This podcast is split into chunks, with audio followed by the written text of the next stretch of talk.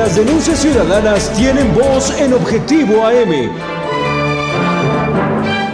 Envía tus mensajes de voz al WhatsApp 247-132-5496. Síguenos en nuestras redes sociales, Twitter, arroba Huamantla, Facebook, la más peligrosa 1370 AM, Instagram, huamantla.tv y TikTok, huamantla.org.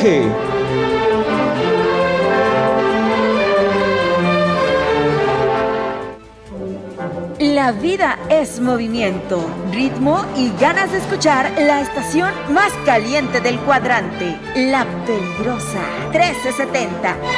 Porque el mundo necesita bailar con una descarga sonora llena de salsa, ritmo y sabor, todos los géneros musicales que te hacen gozar. XECCDI AM, La Peligrosa 1370. Transmite para ti con 5000 watts de peligrosa y tropical potencia y pone para ti el mejor ambiente. Desde Juárez Norte 215 en Guamantla, Tlaxcala. Escúchanos por internet en lapeligrosa.mx y no pares. La Peligrosa 1370, porque el mundo necesita bailar. Somos parte de Guamantla TV con más de 10 años de peligrosa experiencia. Objetivo AM se transmite a través del 1370 AM, la más peligrosa. Desde el Centro de Información en Juárez Norte número 215, en Huamantla, Tlaxcala. Prenden a cinco policías de Tlaxco por abuso de autoridad e intimidación. Pide edil de ese municipio de Tlaxco precisamente un juicio imparcial, justo y legal para cinco policías municipales detenidos por abuso de autoridad. El municipio capitalino de Puebla es donde más se han cometido feminicidios y homicidios dolosos contra menores de edad. Esclarecen supuesta desaparición de Salma Karen en Puebla, huyó de su casa por voluntad propia y mintió al decir que estaba embarazada. Dan prisión preventiva a cuatro personas por el homicidio de una niña de 6 años en Puebla. En Tamaulipas pretenden diputados prohibir la venta de juguetes bélicos. Proponen legisladores de Morena, Movimiento Ciudadano, PRI, Verde, Ecologista y PRD regular la eutanasia. 70% de los mexicanos están a favor de legislar en la materia. Y presenta el gobierno el libro Tlaxcala, nuestro patrimonio cultural.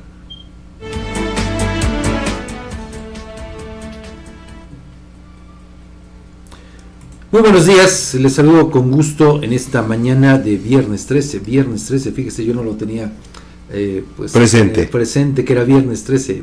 Bueno, pues ya sabe que pues para muchos supersticiosos pues es un día eso de malfario, ¿no? Entonces, bueno, pues hay que tomar las previsiones en todo caso. Edgar, ¿cómo estás? Buenos días. Fabián, buenos días, qué gusto saludarte y saludar al auditorio de La Más Peligrosa a través de las diferentes plataformas donde transmitimos en eh, la señal de AM 1370 www.peligrosa.mx, en YouTube eh, peligrosa.mx y en Facebook más peligrosa 1370.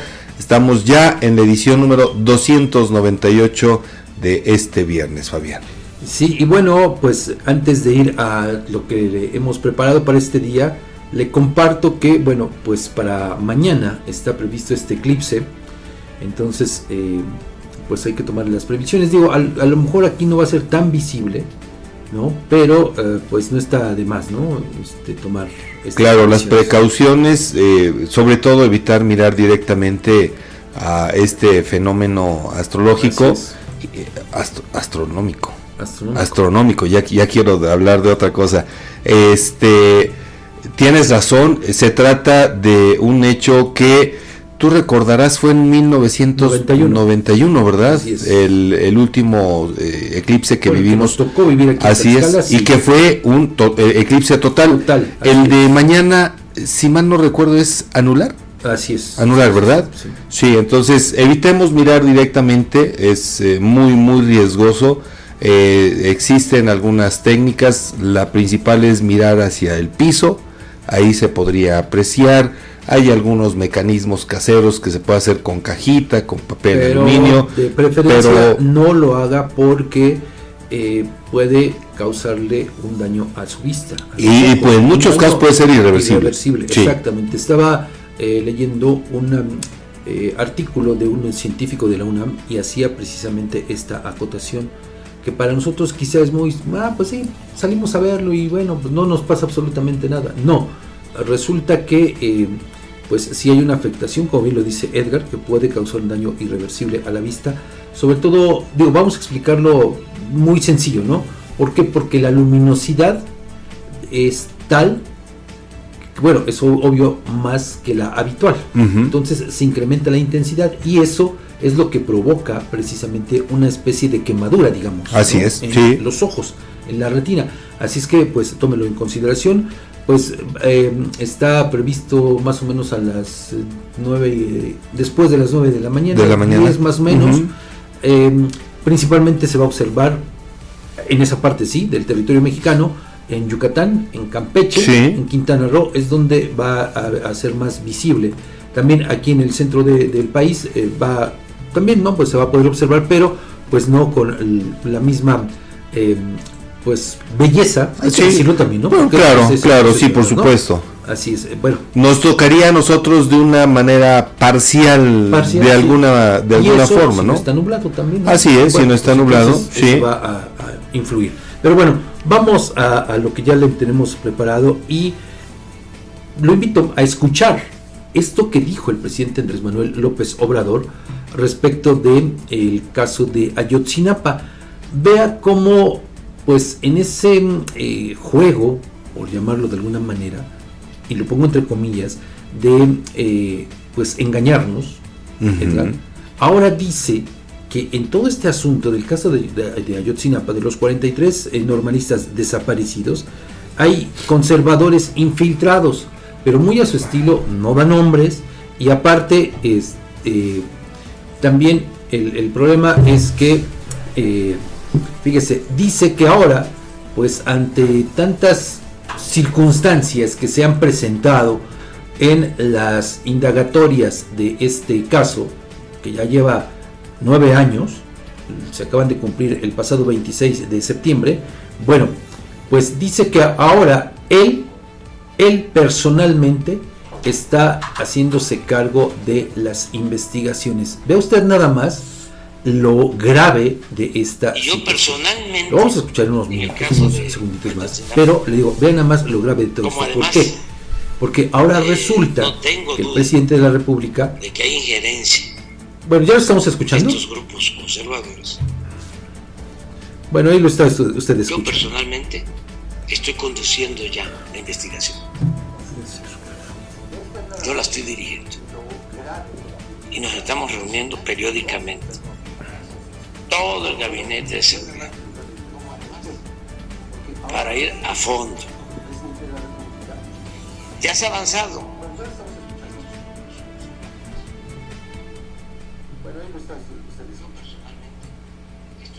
Y yo personalmente, en el caso de Ayotzinapa, como además eh, no tengo duda de que hay injerencia de estos grupos conservadores. Yo personalmente estoy conduciendo ya la investigación. Yo la estoy dirigiendo. Y nos estamos reuniendo periódicamente. Todo el gabinete de seguridad. Para ir a fondo ya se ha avanzado.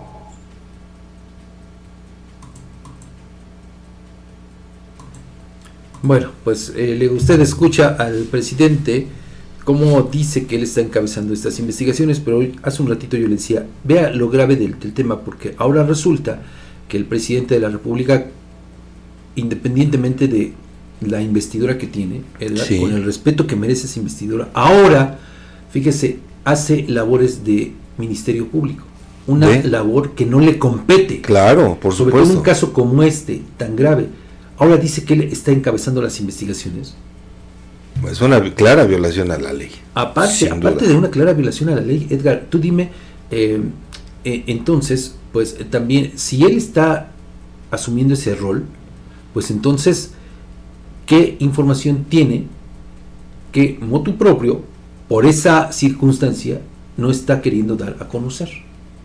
o, lo peor, ¿qué tanto está frenando que se avance en las investigaciones? Más aún. Así es, sí. Hay que recordar que prácticamente ha exonerado al ejército, a pesar de que hay muchos señalamientos en contra precisamente de elementos castrenses que habrían participado en esta desaparición de los normalistas de Yotzinapa. Y la otra, yo no sé a quién se refiere por conservadores infiltrados, no sé si, eh, aluda a Omar García Harfuch. A Salvador Cienfuegos. Por ejemplo. ¿No? Sí, sí, sí. Digo, no hay de otra. Más, ¿no? Claro. y el problema es, lanza señalamientos y acusaciones que pues no están sustentadas, que no dan nombres, no dice cómo. Pero te digo, Edgar, o sea, lo peor es eso, o sea, de verdad es, es, preocupante el hecho de que un presidente de la República, un jefe de Estado, con tantos problemas que hay en un país, como en México, y que no se pueden atender, Edgar, ahora él diga que está encabezando estas investigaciones. No puede ser. Eh, ahora, bueno, si lo está haciendo, pues que nos diga en, qué se basa, en qué ley se basa para asumir esas responsabilidades. Tienes razón. Sí, sí. La otra, eh, ¿desde cuándo asumió esta misma responsabilidad? ¿No? Si hay conservadores, o sea quien sea, bueno, él ya puso el tema sobre la mesa. Sí. Entonces, bueno, se entiende que como parte de la secrecía quizá no lo puedas decir, ¿no? Pero entonces, pues son datos que te ahorras. Claro, o en su defecto, que inmediato actuar. Claro, esa es la otra. Porque de lo contrario, si tienes información, pues entonces Edgar se eh, estaría obstaculizando la, el actor de la justicia. Claro. Obstrucción de la justicia se le llama. Obstrucción de la justicia y hay otro término que también incurre en este punto que es la omisión. La omisión. Porque al final de cuentas es eso. Pero aparte, a ver, y, suponiendo sin conocer que efectivamente sea él quien lleve la investigación. Entonces, es una pregunta que yo dejo al aire, Edgar, y, lo retomamos el tema por la importancia, eh, obviamente histórica de este hecho, lamentable, pero también el caso de Guamantra, porque entre esos 43 jóvenes está un guamantreco. Tienes razón, un paisano. paisano. Entonces, para que podamos dimensionar el tema, ¿no? Pero, ¿a qué iba? A lo siguiente a que, bueno, si el presidente entonces está encabezando estas investigaciones, ya, ya asumió esta facultad, entonces Edgar quiere decir que él está frenando también muchas órdenes de aprehensión. De aprehensión, sí. Porque de otra manera, si, si tiene elementos para decir que hay conservadores infiltrados, era para que ya hubiera presentado las denuncias correspondientes y actuara conforme a... Por eso, pero a ver, pero es que aquí la gran pregunta, Edgar, ¿a quién, ante quién les va a presentar? Si se supone que él es, digo, se supone que está en las instancias, ¿no? Sí, claro. Pero si él es el, que está llevando las investigaciones, o sea, a ver, para ser muy prácticos, Edgar, el presidente asume este papel. Sí. ¿Ok? Bueno. Él tendría, en todo caso, digo, si tuviera esa facultad de agente del Ministerio Público, que sabemos que las órdenes de aprehensión se dan precisamente por un agente del Ministerio Público, por, por, un juez. Bueno, el proceso, que, el proceso que se sigue. Por las eh, partes actuantes, digamos, ¿no? Bueno, tú dime, si al ratito hay una orden de aprehensión, digo, es un escenario hipotético, firmada por el presidente de la República, pues va a quedar sin efectos. Sí. O la otra, si suponiendo, ok, él hace sus, investigaciones y tira línea a las... Eh, a los ministerios, a, la, fiscalía. A quien tú quieres, ok, ¿no? ¿Y si están mal hechas? El caso se viene para abajo. Si está acusando a gente que no está involucrada y por el contrario está dejando sin tocarles a otras personas o personajes que sí estuvieron involucrados, ¿qué va a pasar? Bueno, ya, ya. son más las preguntas sin respuesta. Sí las dudas que te genera todo esto, Edgar, no sé si lo compartas, pero yo sí considero que se trata de un asunto sumamente grave. Delicado. Delicado. Sin duda delicado. Porque, pues, a ver, eh, el presidente López Obrador no sabe de leyes. O sea, no sabe en cuanto a todo el entramado, todos los procedimientos, que es complejo, ¿no? Claro. Para una autoridad judicial. Sí, porque debes tener el conocimiento de cuál es el sustento legal. Las etapas procesales. No solamente, sí, claro, las etapas y no solamente eh, la Constitución, sino las diversas leyes que pueden aplicar en este caso, ¿no? Entonces, pues eso, como bien decían los abuelitos, zapatero a tus zapatos. Pues es que, si no, dime entonces, Edgar, ¿para qué están las instituciones? Que sabemos, bueno, que el presidente ha mandado al diablo las instituciones no sé cuántas veces. Sí, claro. Y, pareciera que su, su, su talante es precisamente eso, acabar con todas las instituciones y concentrar el poder en una sola persona, es decir, con él. Regresando a los setentas. Pues sí. Lamentable, sí. y, y si tú te das cuenta, estamos repitiendo el mismo proceso a propósito del 2 de octubre y de algunos otros movimientos del 72. Que cíclica y se repite. Y ahí está, o sea, por algo quiere la concentración total del poder. Bueno, pues vea nada más, vea, vea nada más eh, lo que dijo el presidente en torno a esto. Le digo, desde mi punto de vista, una situación preocupante. Sí. Por todo lo que implica, contrario a lo que el presidente diga. Porque además, fíjese, a ver, ¿qué mensaje manda? No solo a los familiares de los 43 estudiantes de Yotzinapa desaparecidos, sino a la sociedad toda, al mundo, Edgar. Es decir, no hay confianza entonces en las instituciones, que él encabeza.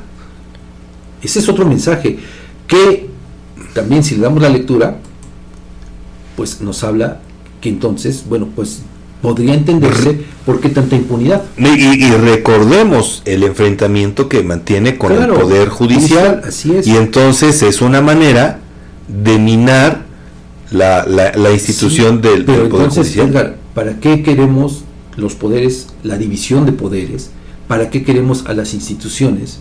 Si de cualquier manera va a llegar cualquier asunto con el presidente de la República, lo va a descalificar, va a decir, obvio, recurriendo a, este, a esta cantaleta de que él tiene otros datos, y entonces, pues es el dueño de la verdad absoluta en este país, Edgar. Qué lamentable y qué peligroso. Lamentable y peligroso, porque digo, entonces es, ese mensaje de impunidad, pues ahí queda. Y la otra, a quien desafortunadamente sea víctima de algún delito, entonces ¿qué? ¿Ahora vamos a ir a exigirle justicia al presidente de la República que él investigue todos? Imagínate si así los eh, las diferentes instancias a nivel estatal o federal cuántas carpetas no tienen pendientes. Son preguntas Imagínate ahora una sola persona. Bueno, pues nos vamos a la, pausa. Vamos. Regresamos con la información aquí en Objetivo M.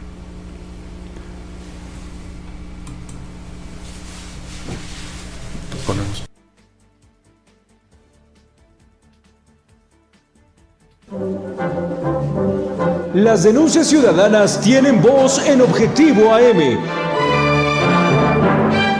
Envía tus mensajes de voz al WhatsApp 247-132-5496. Síguenos en nuestras redes sociales, Twitter, arroba Huamantla, Facebook, la más peligrosa 1370 AM, Instagram, huamantla.tv y TikTok, huamantla.org.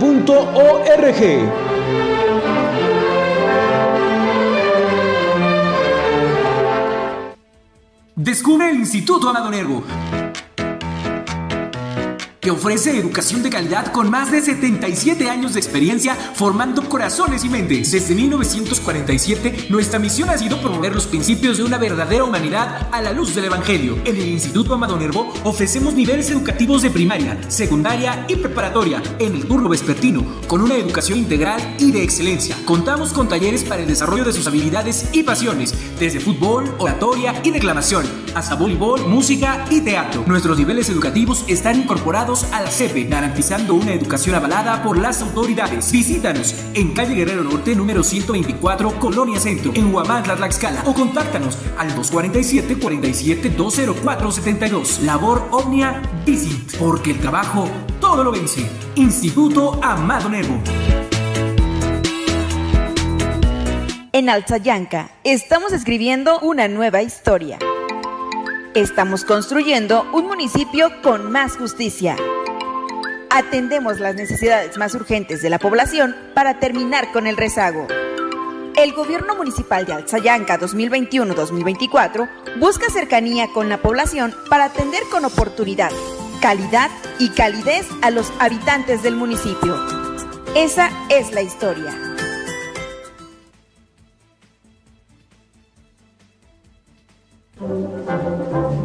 Objetivo AM se transmite a través del 1370 AM, la más peligrosa. Desde el Centro de Información en Juárez Norte número 215, en Huamantla, Tlaxcala. Vamos a iniciar con la información. Le comparto que la gobernadora Lorena Cuellar encabezó la presentación del libro de texto Tlaxcala, nuestro patrimonio cultural, que se entregará a quienes cursen el cuarto grado de primaria en instituciones públicas y privadas de aquí de la entidad, desde luego, esto con un tiraje de 27 mil ejemplares, lo que representa una inversión de 735 mil 103 pesos. En un acto realizado en el Museo de la Memoria de Tlaxcala, la mandataria estatal agradeció la suma de voluntades por parte del gobierno y la Organización de las Naciones Unidas para la Educación, la Ciencia y la Cultura, es decir, la UNESCO, al convocar a las instituciones para diseñar contenidos educativos y publicar el primer libro de texto gratuito de esta índole, en presencia de funcionarios federales, estatales y, bueno, pues muchas eh, personas, hasta fotógrafos, pues eh, dijo que este libro nace del corazón de un pueblo profundamente orgulloso de sus raíces, con contenidos maravillosos y con el espíritu guerrero de proteger el gran legado que tiene la entidad. Yo solamente esperaría que aquí no se incluya ningún aspecto doctrinario. ojalá, claro. Y bueno, en la exposición de motivos a cargo del titular de la Secretaría de Cultura, aquí en el Estadio Antonio Martínez, agradeció el respaldo para elaborar este texto que habla de la diversidad cultural de Tlaxcala. Lo definió como un ejemplar único de esta naturaleza, un binomio entre educación y cultura para generar en las nuevas generaciones una conciencia real y crítica del patrimonio que se constituye como pueblo y comunidades, así como uno de eh, pues un legado importante. En este contexto, el delegado del centro INA Tlaxcala, José Vicente de la Rosa, habló sobre el trabajo sin precedentes que se realiza para la creación de este ejemplar, que representa desde su óptica la oportunidad de vivenciar los conocimientos locales para rescatar y preservar el patrimonio cultural, inmaterial y natural que está presente en las prácticas, expresiones y saberes ancestrales que son transmitidos en las comunidades de generación en generación. En este acto, pues se hizo la entrega representativa de algunos volúmenes alumnos del cuarto grado de las escuelas primarias Luis G. Salamanca, Candelario Nava, Emiliano Zapata y de la primaria indígena Coyol Chauqui. Eso le digo, bueno, pues en el ámbito educativo cultural, pero ahora pues vamos a este eh, tema, Edgar, otro caso más. ¿Cuántos ya llevamos en dos meses? Uf, ya no sé eh, cuántos policías van, pero bueno, compártenos que Imagínate nada más agentes de la Policía de Investigación adscritos a la Fiscalía Anticorrupción de Tlaxcala, de la Procuraduría General de Justicia, aprendieron a Rubén, José Antonio, Jorge, José Cosme y Pedro, elementos policíacos de la Dirección de Seguridad Pública y Vialidad Municipal de Tlaxco, por los delitos de abuso de autoridad e intimidación. Resulta que el 6 de agosto de 2022 la víctima conducía un vehículo marca Volkswagen en la comunidad de Acopinalco del Peñón, perteneciente al municipio de Tlaxco, cuando los ahora imputados impactaron con su patrulla la unidad motora de ese masculino. Derivado de ello, los efectivos policíacos exigieron que les pagara los daños. Sin embargo, al negarse el hombre, comenzaron a golpearlo y pidieron apoyo de otros elementos, quienes arribaron al lugar para continuar agrediéndolo. Por ello, eh, la víctima presentó la denuncia correspondiente ante el Ministerio Público de la Fiscalía, quien integró la carpeta de investigación y el juez señaló día y hora para la audiencia inicial. Sin embargo, no comparecieron y no justificaron su inasistencia. Por ello, el juez de la causa los declaró sustraídos de la acción de la justicia y ordenó su aprehensión. O sea, les importó un bledo, un rabanito, tener esta, eh, este proceso en contra Así de es. Y fíjese, bueno, a fin de cuentas terminaron siendo prófugos de la justicia, ¿no? En términos prácticos, en términos reales. O sea, no quisieron ir estos angelitos Nada más. a comparecer ante la autoridad respectiva. Pero fíjese, cómo ya horas después de que se dio a conocer este hecho, ayer, el ayuntamiento de Tlaxco, encabezado por Armando Flores López, escuche usted nada más lo que pidió. Un juicio imparcial, justo y conforme a la ley, que además respete la presunción de inocencia para los cinco elementos de esta Dirección de Seguridad Pública que fueron señalados y detenidos por su probable responsabilidad en los delitos de abuso de autoridad e intimidación en agravio de un automovilista. A través de un comunicado emitido alrededor de las 5.30 de la tarde de ayer, horas después, le digo, de que la Procuraduría diera a conocer la pensión de estos cinco malos elementos, en sus redes sociales oficiales, el ayuntamiento fijó su postura al respecto y le voy a leer textualmente algunos de los eh, párrafos que se incluyen en este documento. En el caso de los elementos de seguridad detenidos, debemos respetar este principio de presunción de inocencia y permitir que el proceso judicial siga su curso. Solo a través de un juicio justo y transparente se podrá determinar la culpabilidad o inocencia de las personas involucradas, se lee en el comunicado. Rubén, José Antonio, Jorge, José Cosme y Pedro fueron detenidos, le digo, pues por este hecho que ya le ha compartido mi compañero Edgar Conde. Pero fíjese eh, cómo pues el presidente municipal de Tlasco, Armando Flores López, saca la cara por eh, los policías que están señalados de haber participado en todos estos actos indebidos. Fíjese, hay elementos, obvio, pues va a tener que esperarse el resultado de la investigación, ¿no? Bueno, pero eh, el proceso mismo. Pero fíjese, de entrada, de acuerdo con los peritajes que se hicieron, pues efectivamente quien tuvo la culpa, pues fue, fueron los policías que iban a bordo de una patrulla. Y además, fíjese, de acuerdo con la narrativa de la víctima, pues todavía pidieron refuerzos para someterlo y continuar golpeándolo y amenazarlo de que no dijera nada. Así es. Ahora, Fabián, este posicionamiento que hace el ayuntamiento, la autoridad en Tlaxco, a mí me lleva a pensar que pues están tratando de proteger o de eh, pues de alguna manera el actuar de estos policías que fueron requeridos, que debieron haber recibido una notificación, no fueron. no fueron. Y bien dice la Conseja Popular, el que nada debe, el que cayó otorga. Claro, de alguna manera. Entonces, fíjese, aquí, contrario a lo que quizá uno podría esperar, porque entonces nos lleva a pensar en manos de quien estamos, ¿no? Sí, claro. digo, contrario a lo que podríamos pensar, es decir, eh, que quizá como víctima, esta persona habría esperado el respaldo del, del, presidente. Bueno, después en este comunicado dice que van a colaborar con las autoridades, etcétera, pero más bien, fíjese cómo se contradice el discurso, porque si se tratara realmente de colaborar, y aquí creo que esa es una parte importante relativa a lo que dice Edgar Conde, ¿no? De, tratar de encubrir, de apoyarles, cómo, seguir a ver, ¿no? Porque si realmente el talante del presidente municipal fuera apoyar en el proceso respectivo, a ver, ni modo que él no sabía la denuncia que hay en contra de Claro, porque le pasa el informativo, claro, todos los días. si, si tú sabes, además del requerimiento, pues con la pena se me va. Desde ese momento los destituyes. En primer Por supuesto, sí. Para que enfrenten el claro, claro. como cualquier persona. De entrada tendría que haber eh, hecho eso. Una. Dos, digo, si no hizo esto y todavía estaban bajo su mando, porque esa es una realidad, pues entonces la decisión que hubiera tomado es esa. Se me van y comparecen con las consecuencias que sea. Totalmente de acuerdo, sí. Pues él no les ordenó o suponiendo sin conceder que le golpearan a esta persona. Pero vea, vea. Hoy acabo de tocar un tema. Por algo no quisieron asistir, Edgar, porque sabían a lo que se iban a enfrentar. Pero, bien lo dices, el que nada debe, nada teme. ¿Y cómo, cómo pide un juicio imparcial, justo y conforme a la ley, si los policías no atendieron a la ley, al requerimiento de un juez? Exactamente, por eso eh, ah, yo lo cito de manera textual para que podamos comprender cómo está este tema, que además pues nos permite también recordar, Edgar, rápidamente algunos casos de policías municipales que se han visto em, involucrados en asuntos así legales, en escándalos, auténticos escándalos, ¿no? de abusos de autoridad.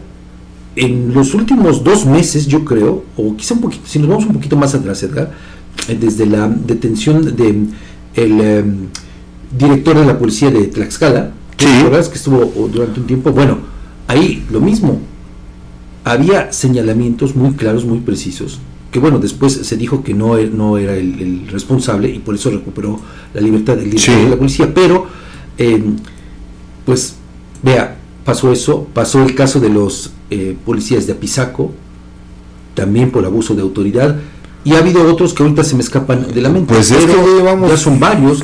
Ahorita yo creo que si hacemos el uh, recuento, estaríamos hablando de por lo menos una veintena de policías municipales de al menos cuatro municipios que se han visto involucrados, le digo, en este tipo de asuntos, es decir, de abusos de autoridad, que incluso han robado pertenencias a las víctimas, las han golpeado, las han amenazado, y es nuevamente cuando nos preguntamos, Edgar, ¿y entonces de qué sirven los tan llevados y traídos exámenes de control y de, confianza?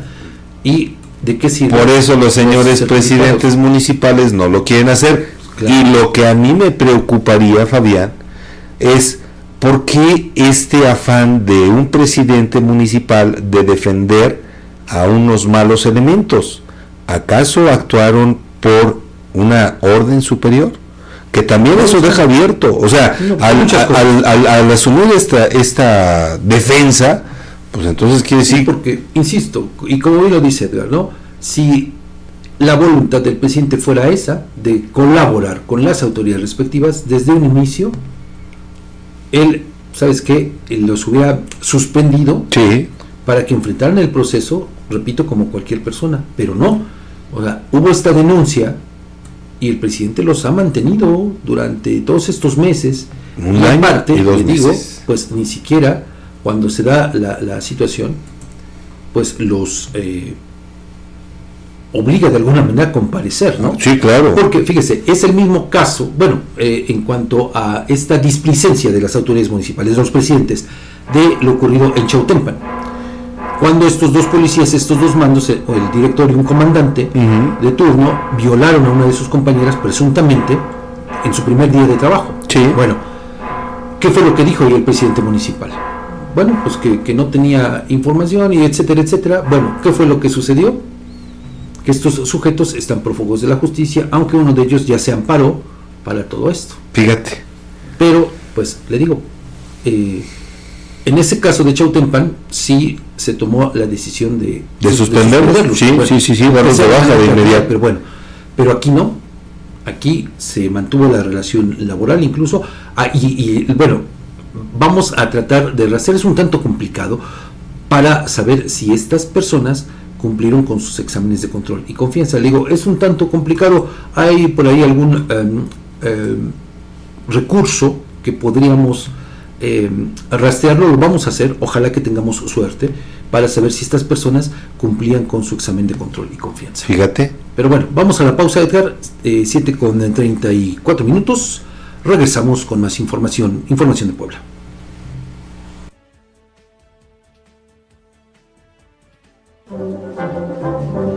Las denuncias ciudadanas tienen voz en Objetivo AM Envía tus mensajes de voz al WhatsApp 247-132-5496. Síguenos en nuestras redes sociales, Twitter, arroba Huamantla, Facebook, la más peligrosa 1370 AM, Instagram, huamantla.tv y TikTok, huamantla.org.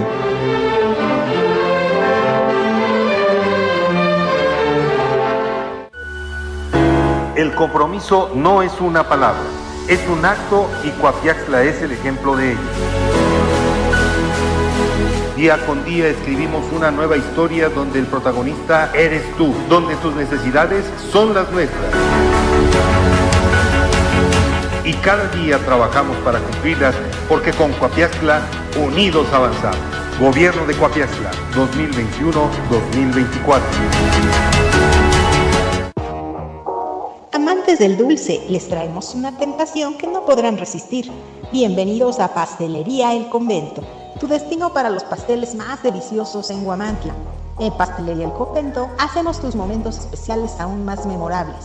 Ofrecemos una amplia gama de pasteles para todas las ocasiones, tamaños y sabores para satisfacer todos los gustos. Y si tienes un evento familiar en puerta, prueba nuestros pasteles de tres leches, tres quesos, mil hojas, fruta fresca, tarzamora, rosca de reyes, hojaldras, gelatinas, flan y el delicioso chocoplan.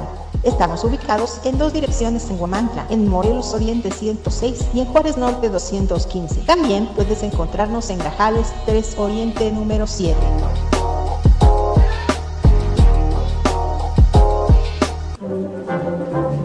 Objetivo AM se transmite a través del 1370 AM, la más peligrosa. Desde el Centro de Información en Juárez Norte número 215, en Huamantla, Tlaxcala. Gracias por seguir con nosotros en Objetivo AM. Vamos a información de Puebla. Fíjese que el municipio capitalino, el de Puebla concretamente, eh, pues es el donde más se han cometido feminicidios y homicidios dolosos en contra de menores de edad.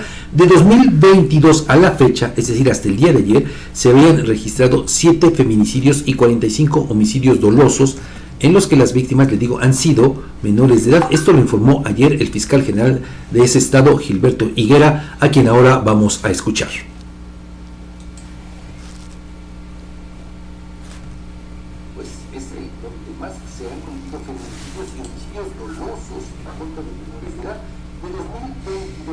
Tenemos que de 2022, de primero de enero de 2022 al día de ayer, tenemos un registro total de 45 carpetas de investigación por homicidios dolosos de menores de edad. Ahorita vamos a ver las edades. entonces. Y tenemos un total de registro de 51 víctimas de estos 45 hechos de los que tomamos conocimiento. 30 en 2022 y 15 en 2023. Y respecto a feminicidios, investigaciones por feminicidios de menores de edad, la Fiscalía tiene un registro de 7 en el, eh, en el total de carpetas de investigación, con un total igual de víctimas. Tenemos 3 de 2022 y 4 de 2023. Por municipio igualmente aparece el municipio de Puebla en ambos casos con mayor incidencia y también tenemos el tipo de medio utilizado para su comisión, que en este caso no serían las armas de fuego. Tenemos escalas de edades, de acuerdo con mujeres, por ejemplo, la mayor cantidad está entre los 0 y los 12 años, 5 casos, y entre 13 y 17 años cuatro casos. En el caso de hombres menores de edad, tenemos entre 0 y 12 años ocho casos y entre 13 y 17 años cuatro casos. Y por supuesto la relación imputado-víctima, como yo les decía, bueno, lo más lamentable es cuando en estos casos familiares mismos son quienes pueden cometer los, los hechos.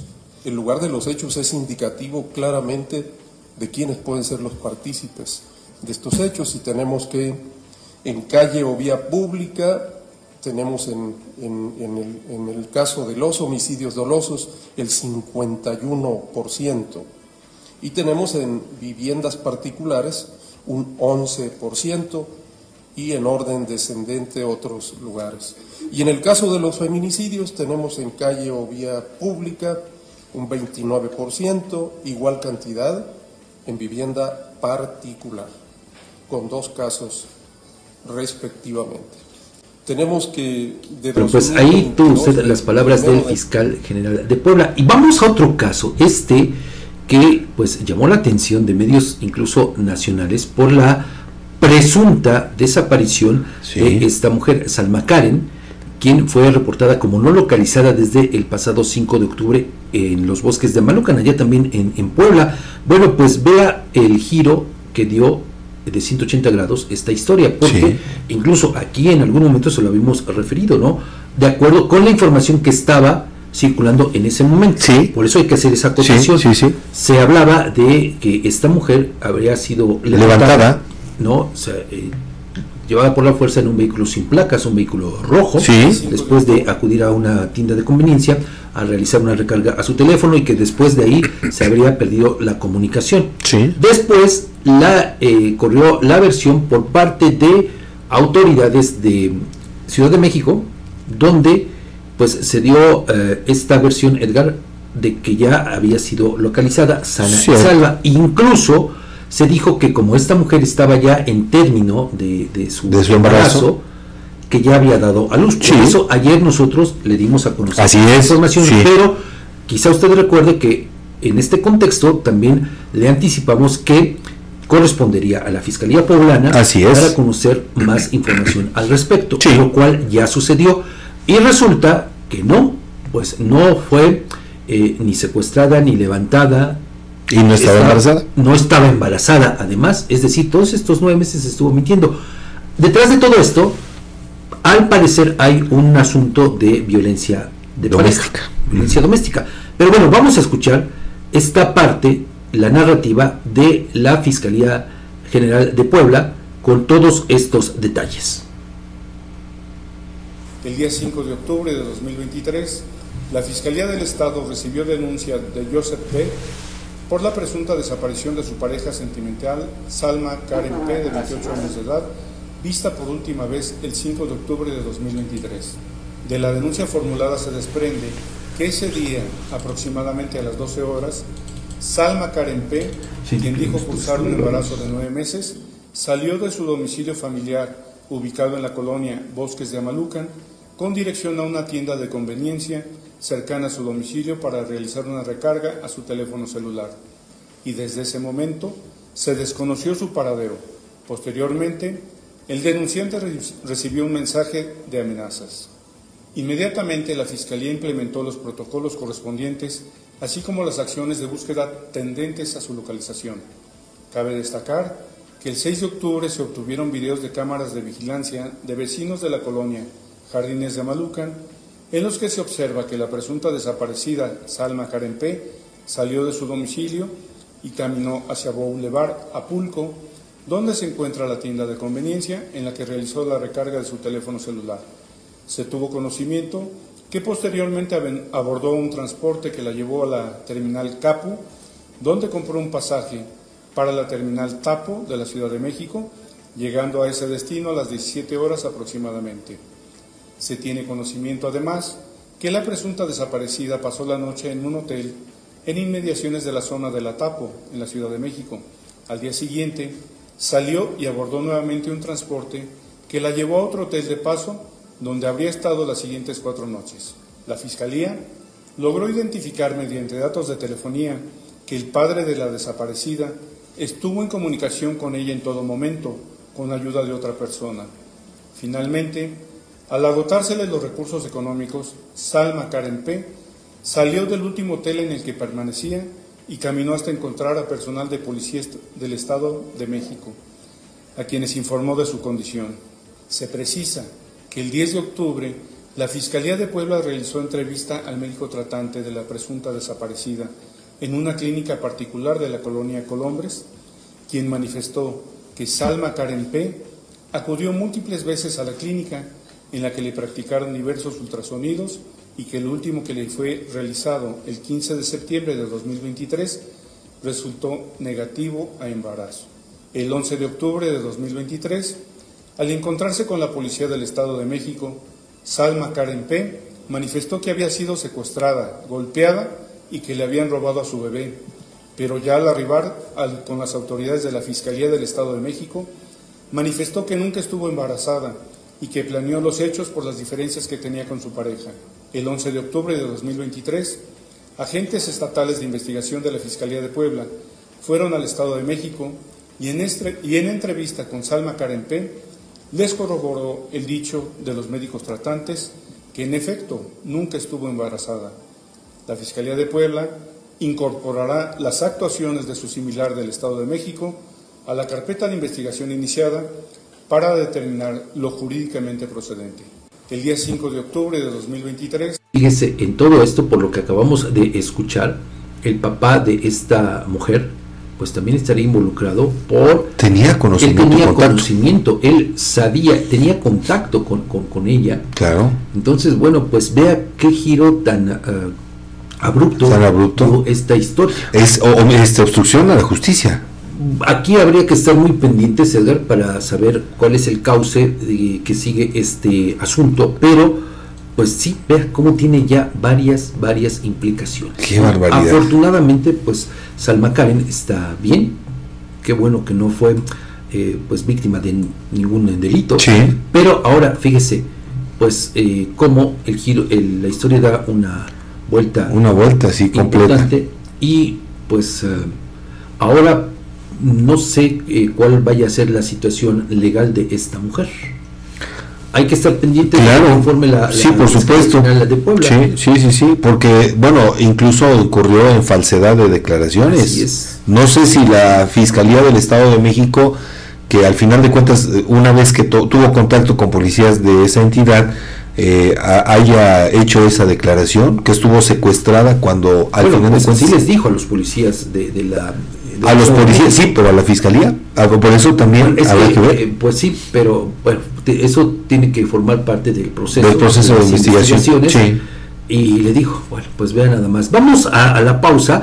Vamos a regresar con el comentario de Edgardo Cabrera y dejamos un poquito más adelante también este otro tema que ha causado indignación allá principalmente en Puebla eh, relativo a el homicidio, feminicidio a fin de cuentas, que bueno, lo van a tener que reclasificar las autoridades de una menor de 6 años de edad. Por lo pronto, le vamos a la pausa, regresamos con el comentario de Edgardo Cabrera y más adelante, en la siguiente hora de noticias, retomaremos esta información de Puebla. Regresamos. Las denuncias ciudadanas tienen voz en Objetivo AM.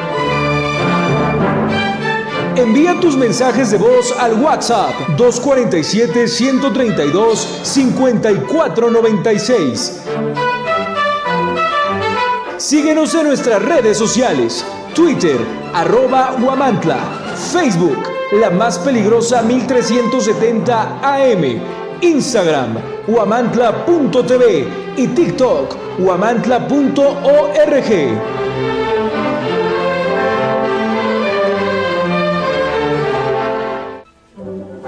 La vida es movimiento, ritmo y ganas de escuchar la estación más caliente del cuadrante, La Peligrosa 1370. Porque el mundo necesita bailar con una descarga sonora llena de salsa, ritmo y sabor. Todos los géneros musicales que te hacen gozar. XECCDI AM. La Peligrosa 1370 Transmite para ti con 5000 watts de peligrosa y tropical potencia y pone para ti el mejor ambiente. Desde Juárez Norte 215 en Guamantla, Tlaxcala. Escúchanos por internet en lapeligrosa.mx y no pares. La Peligrosa 1370, porque el mundo necesita bailar. Somos parte de Guamantla TV con más de 10 años de peligrosa experiencia. En el Ayuntamiento de Iztacuixtla de Mariano Matamoros creemos que las pequeñas acciones pueden cambiar la historia.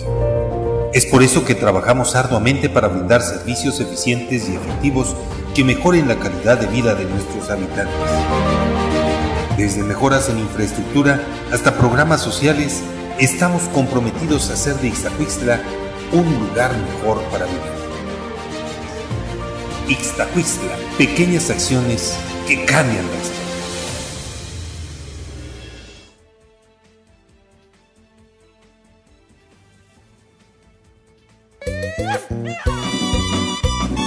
Para un antojo de comida norteña, no busques más. En Restaurante La Santa somos el destino perfecto para la pizza, parrilla y bar. Comienza tus mañanas con machaca auténtica del norte y nuestras enchiladas. Además, disfruta de los tradicionales chiaquiles y las irresistibles chimichangas de carne y queso. Si tu antojo es de unos ricos caldos, en La Santa te ofrecemos el caldo de camarón seco y el jugo de carne. Además, prueba nuestro mole de setas estilo pancita. Si eres amante de la parrilla carbón, no puedes perderte nuestros cortes premier, como la picaña, la rachera, el ribeye, el New York y el salmón. Todos preparados a la perfección. Para todos los tradicionalistas, disfruta de los clásicos burritos norteños con queso y frijoles, machaca, arrachera, camarón y muchas opciones más. Si eres fanático de la pizza, nuestras creaciones con ingredientes norteños en horno a la leña te conquistarán. Estamos ubicados en Juárez Norte, número 215, en el corazón de Huamantla. Si prefieres llevar el auténtico sabor norteño a tu casa, haz tu pedido al WhatsApp 247 47 129 64.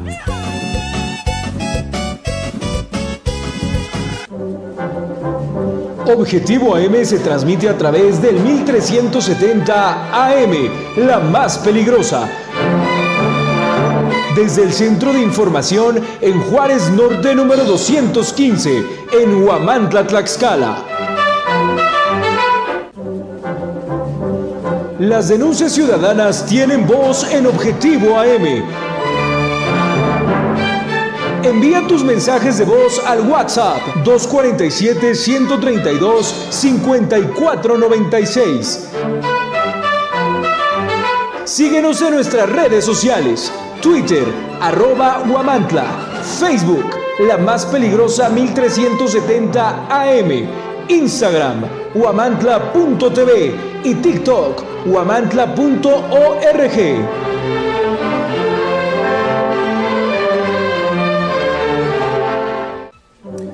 La vida es movimiento, ritmo y ganas de escuchar la estación más caliente.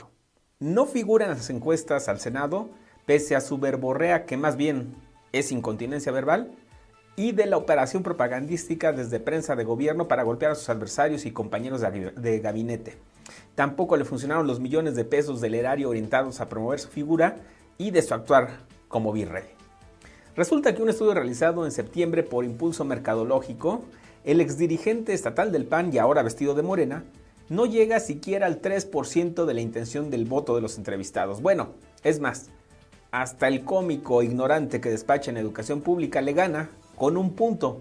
Sí, tiene la fabulosa preferencia de 4% Homero. Ambos personajes son una vergüenza para la administración pública, aunque para su jefa, que le solapa sus burradas, pues no. Sergio acumula 182 protestas y manifestaciones por su incompetencia. El de educación le gana en abucheos. Por algo están donde están. Como político su único futuro es plurinominal o conseguir otro ingenuo, ingenua, que los jale a la riqueza y la tranza. Y mientras las encuestas les evidencian su triste historia, esos mismos estudios colocan a Alfonso Sánchez García por encima de los arribistas que llegaron a Morena, Partido que, por cierto, fundó su papá en Tlaxcala, el exgobernador Sánchez Anaya, y cuyo grupo es conocido como La Humedad, sí, porque se ha colado por todos lados de la administración de Cuellar. El aún secretario de Infraestructura traía en septiembre 10% de la intención del voto, le duplica en porcentaje al diputado federal guamantleco Alejandro Aguilar, que alcanza 5 puntos. Es el único que parece competirle dentro de la 4T por la candidatura que será entregada con base en las encuestas morenas que en noviembre podrían estarse levantando. Y mire, en cuanto a las mujeres, ese mismo estudio ubica a la ex candidata a la gobernatura del PRI, Anabel Ábalos, como la mejor posicionada de todos los nombres que suenan para la contienda por el Senado de la República, con 12.5%. Solo a décimas de diferencia aparece la morenista Ana Lilia Rivera con 12.1, que quiere jugar para la reelección. Por ello no es extraño que ande ya la senadora pues eh, le anden perifoneando con unidades móviles en los municipios. Aunque hay quienes piensan que todavía falta mucho, la realidad es que octubre será el plazo fatal para que los aventureros y soñadores se separen del cargo a efecto de cumplir con los tiempos legales electorales. A la fecha, el único que podría ir haciendo maletas es Sánchez García, aunque el resto de los funcionarios tristones con aspiraciones pues también deberían irlas haciendo para que la mandamás ponga a alguien que se dedique de tiempo completo al cargo. Por cierto, el relevo de Sergio en la Segov ya se cocinó. Será el deudor alimenticio, el morelense Luis Antonio, con lo que para el 8 de marzo próximo el movimiento feminista tendrá causa y una bandera más para la protesta. La tercera que seguramente van a reprimir, porque ya vimos que no solo con chorros de agua y granaderos lo hacen, también con amenazas y compra de conciencias. Recuerda que me puedes seguir en Facebook, X, Instagram, TikTok y Spotify como Edgardo Cabrera o Gente TLX o suscríbase a mi canal YouTube o si prefieren www.gentetlx.com. Usted escuchó el comentario de Edgardo Cabrera, director del portal Gente TLX. Y ahora, bueno, pues vamos a compartirle estos dos eh, asuntos. Edgar, creo que son sumamente importantes. Eh, bueno, espero que nos dé tiempo. Vamos a referirlo rápidamente. Solo le comparto que, por ejemplo, en Tamaulipas, la bancada de Morena, allá en ese estado, busca prohibir la venta de juguetes bélicos en los 43 municipios de esa entidad, para lo cual promovió a través de la legisladora Casandra de los Santos Flores la iniciativa con proyecto de decreto, por lo que se adicionan diversas disposiciones a la ley de los derechos de niñas, niños y adolescentes. Dicen la diputada que su legislación debe evitar, en medida de lo posible, que los juguetes bélicos lleguen a manos precisamente de este sector poblacional. Incluso como parte de la investigación para elaborar la iniciativa, se detectó que en Ciudad Victoria, una sucursal que forma parte de una cadena internacional de tiendas con sedes en los municipios más grandes de Tamaulipas, es donde se vende una pistola imitación Glock, así como otros juguetes bélicos. La diputada de Morena denunció otras irregularidades en Tamaulipas sobre la venta de juguetes bélicos. Fíjese, ya que se ofertan productos similares, es decir, prácticamente idénticos de juguetes, sí, pero pues que aparentan ser de verdad. No, claro, como eh, pistolas Pietro Beretta de 9 milímetros, una Glock de 9 milímetros, un revólver calibre 38, así como de calibres 32 y 25 y 22. Ve nada más lo grave, Edgar. Sí. Eh, qué bueno que se toque esto, porque lo hemos referido en muchas ocasiones, ¿no? Eh, como en muchos lugares eh, se da la venta de estos juguetes bélicos, bueno, juguetes de poder entre comillas, ¿no? Y a propósito de esto, sí, claro, a propósito de esto, ¿cuánta falta hace que aquí en Tlaxcala se pueda tomar una medida? Sí, claro, pero eh, de nada va a servir que tengas una campañita para recolectar armas, porque además ha quedado evidente que lo que más se recupera en estas campañas son juguetes bélicos. Entonces, es una cantidad importante. Digo, pues si, si, si ya le dieron al, a los, por ejemplo, a los cigarros, a las bebidas alcohólicas, ¿por qué no hacen con, con esto que también son un daño para la niñez? Y un daño todavía más grave. Por supuesto. Sí. Un, daño sí, sí, Bueno, pues vamos a, buscar también alguna reacción por parte del Congreso local aquí en nuestro estado, pues para saber si podrían, eh, pues presentar algo similar a esto, porque tiene razón lo que dice Edgar Conde. A la luz de los resultados de estas campañas de canje de armas, lo que hemos visto es que es infinitamente superior, la cantidad de juguetes bélicos que se recolectan versus armas de fuego. Unidades de cientos de por ciento de la diferencia entre los juguetes bélicos con las armas que realmente se recuperan. Y bueno, vamos a otro tema, este también un tema sumamente controversial, bastante espinoso, Edgar. Sí porque nos habla de la eutanasia. Diputados federales de cinco bancadas de la Cámara Baja del Congreso de la Unión presentaron una iniciativa que busca regular la eutanasia, entendida como el acto deliberado de poner fin a la vida de un paciente que sufre una enfermedad terminal o una condición médica irreversible a petición expresa y voluntaria de dicho paciente. La iniciativa que reforma y adiciona diversas disposiciones de la Ley General de Salud en materia de muerte digna y sin dolor es promovida por el diputado de Morena Emanuel Reyes Carmona y suscrita por 12 de sus homólogos del PRI, Movimiento Ciudadano, Verde Ecologista y de la Revolución Democrática. Según la propuesta, la eutanasia se practicaría bajo los supuestos de que el paciente sufra una enfermedad terminal, tenga una condición médica irreversible que genere dolor intenso o padezca agonía con pronóstico de vida de dos o tres días. Como condiciones para recurrir a esa práctica se establece que el paciente debe ser mayor de edad, encontrarse en pleno uso de sus facultades mentales y presentar por escrito, libre de cualquier influencia o presión, su solicitud en presencia de un fedatario público y dos testigos independientes. La iniciativa también prevé que la eutanasia tendría que practicarse por un médico titulado, aunque éste podría negarse por motivos personales o de conciencia y prohibiría a las instituciones públicas ser objetoras de procedimientos respectivos. En México, de acuerdo a un estudio de opinión realizado por la Asociación Civil por el Derecho a Morir con Dignidad, 70% de los encuestados estaría de acuerdo en que se legisle para que existan reglas que permitan a las personas decidir sobre su propia muerte cuando sufran una enfermedad incurable y se encuentren en situación terminal. un tema controversial por donde se le vea Edgar, pero nos habla pues también de una realidad. Cierto. A fin de cuentas, y le digo, es un tema bastante espinoso que sin duda pues también requiere de un debate. Definitivamente. Eh, en el cual, bueno, pues al margen de esta determinación que puedan considerar los diputados federales, pero yo creo que va a haber obviamente posturas encontradas, tanto a favor como en contra, quizá más en contra, ¿no? Sí. Tomando en cuenta eh, pues que más del 95%, o por lo menos 95% de la población de este país es católica. Cierto. Entonces, bueno, pues vea nada más eh, este eh, embrollo. Le digo, un tema sumamente controversial. En, el Estado solo le comparto que eh, existe y está en vigor desde el año 2017 una ley que se llama Ley de Voluntad Anticipada. Esta ley, le digo, fue aprobada y publicada en el periódico oficial, en el, sí, en el periódico oficial del Estado, los últimos días de diciembre de 2016, pero cobró vigencia ya a partir del 1 de enero de 2017. Esta, eh, ¿cómo le llaman? Eutanasia activa, si no tengo mal el dato, así le llaman.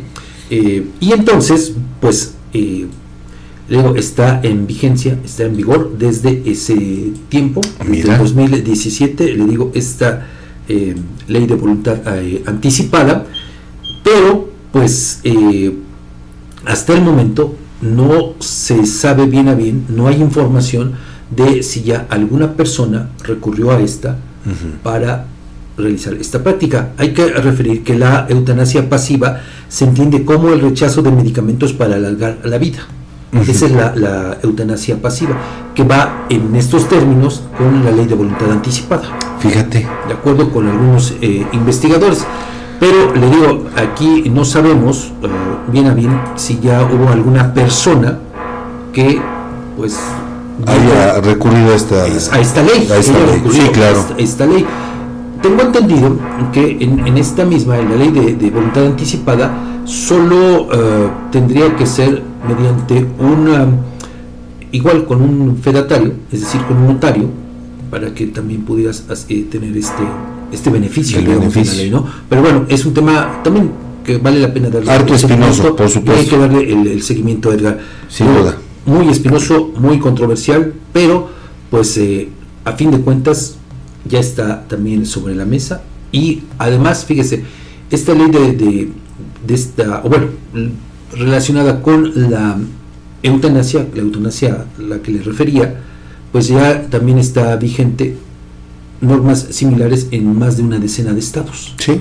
Pero entonces aquí lo que se busca es unificarla a nivel federal y sobre todo porque la, la, federal daría pie a las modificaciones estatales. ¿no? ¿Cómo contrasta este dato de, la encuesta a la que hacen alusión los diputados federales, diciendo que el 70% de los mexicanos, es decir, 7 de cada 10 estarían a favor de la eutanasia? Pero, repito, pues si lo vemos desde eh, la parte de la religión católica, yo creo que como que ya no empataría. No empataría. Bueno, creo yo. Bueno, pero eh, no, no es controversial. Claro, definitivamente sí. Y es meternos además en un tema muy pantanoso, entonces digo, mejor vamos viendo cómo se va dando esta discusión en los en las instancias eh, correspondientes y competentes y bueno, ya después eh, podemos emitir alguna opinión. Claro, por lo pronto vamos rápidamente a la pausa y continuamos con la siguiente hora de noticias aquí en Objetivo M. Las denuncias ciudadanas tienen voz en Objetivo AM. Envía tus mensajes de voz al WhatsApp 247-132-5496. Síguenos en nuestras redes sociales, Twitter, arroba Huamantla, Facebook, la más peligrosa 1370 AM, Instagram, huamantla.tv y TikTok, huamantla.org.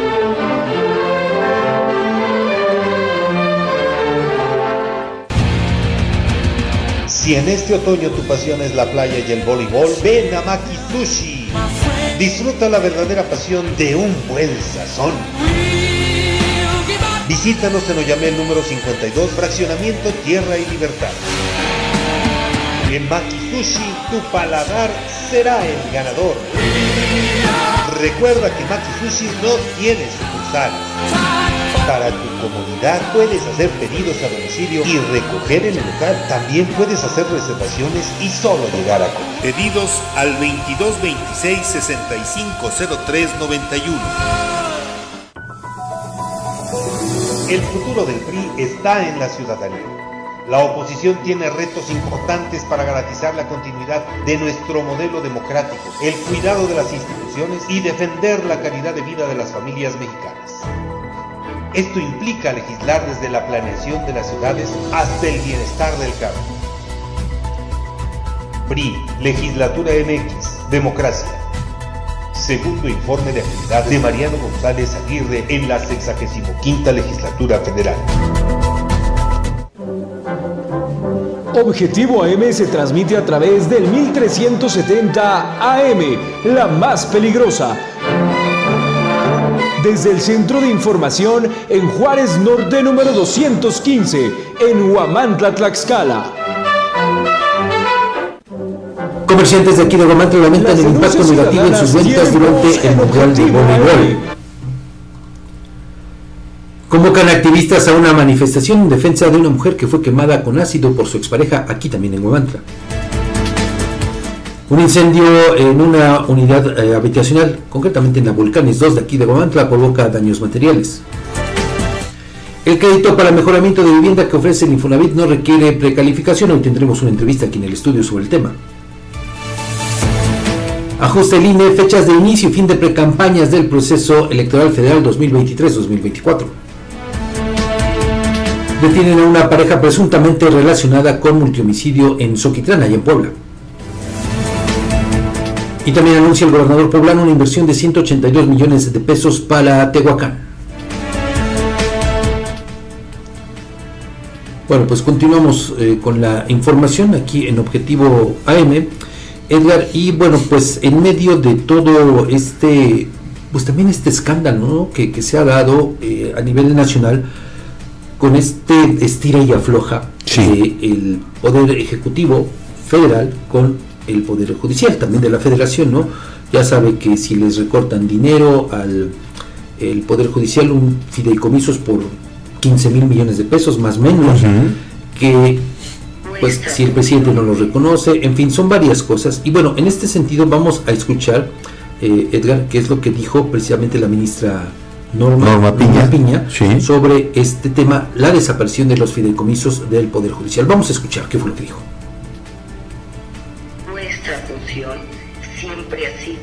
Sido servir a nuestra sociedad. Como es de suponerse, no tengo en estos momentos una respuesta concreta a las diversas preguntas que surgen en los foros internos y externos sobre la asignación presupuestal que hemos solicitado a la Cámara de Diputados para el ejercicio 2024.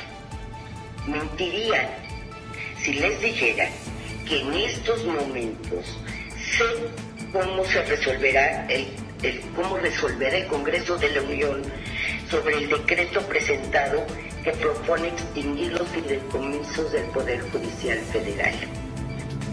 Nos reunimos hoy no para darles respuesta sobre procesos legislativos que están en curso, sino para pedirles que les transmitan a los jueces, a los magistrados que representan y a todos los integrantes que contribuyen a la labor jurisdiccional que estamos, ministros, consejeros y diversos funcionarios del Consejo y de la Corte, absolutamente dedicados a ver por los derechos de todos los que conformamos el Poder Judicial Federal, a ver por la autonomía y por la independencia de nuestra institución. El silencio no implica inacción, sino prudencia para no entorpecer todas aquellas acciones que se han estado desplegando para proteger los derechos de todos, todos los que trabajamos en el Poder Judicial Federal. Escuchó precisamente a la ministra con, con este tema y bueno, pues va a dar todavía para mucho de qué hablar, claro. va a haber muchísima tinta porque pues usted ha escuchado como el presidente López Obrador pues ha dicho que no sirven para nada Así es. y lo veíamos hace un rato en el comentario del primer video, donde ahora él asume funciones precisamente para descalificar a un poder constitucional Así es. que además tiene funciones completamente diferentes. ¿no? Totalmente Entonces no, no tendría por qué el presidente asumir funciones de otro poder cuando él representa al Ejecutivo. Así es. Ahí solo le, comparto que de acuerdo con algunos datos que se han dado a conocer de manera pública, pues es que eh, hay, digamos que dos visiones, rápidamente se las voy a comentar. Una relacionada con estos fideicomisos para garantizar las pues pensiones, digamos, digámoslo así, de los magistrados principalmente, de, bueno, los, sí, de magistrados y los ministros, ¿no? los jueces, dicen que con tal cantidad de dinero, pues estaría garantizada esta prestación durante 100 años. Bueno, eso es algo que yo he leído. Eh, hoy hay otro dato también referente a que con esta pretensión del presidente López Obrador de quitarles estos fideicomisos, estos recursos, le digo por 15 mil millones de pesos, no se estaría tanto afectando a la cúpula del Poder Judicial, es decir, a los ministros de la Suprema Corte, algunos magistrados. No, que se estaría afectando principalmente a la base trabajadora. Ah, mira. Que ya vería una afectación en estos, eh, les llaman derechos adquiridos. Ok. Entonces ese sería el, problema. Pero le digo, bueno, pues son las dos visiones que hay sobre, sobre este, este asunto. Pero sí, va a seguir dando mucho de qué hablar el tema. Por lo pronto, bueno, vamos a otro más rápido. Eh, resulta, pues también Edgar, que en Guerrero, pues ya se han organizado para crear cuerpos de defensa ante la falta de seguridad. Así es, Fabián. ¿Hasta dónde se ha llegado, Edgar? Esta práctica, esta medida, pues ya se va extendiendo. Tú recordarás que también en el Estado de México ya se, se, se han organizado. Se han organizado, ¿no? Incluso contra los sujetos, los delincuentes que les cobran derecho de piso a los transportistas. Sí, tienes razón. En, Chiapas también ya sucedió. En Chiapas. Eh, tenemos aquí ya. ya está Bueno, vamos a, vamos a escucharlo y vamos a verlo, por favor. ¿Qué quieren los pueblos de la sierra?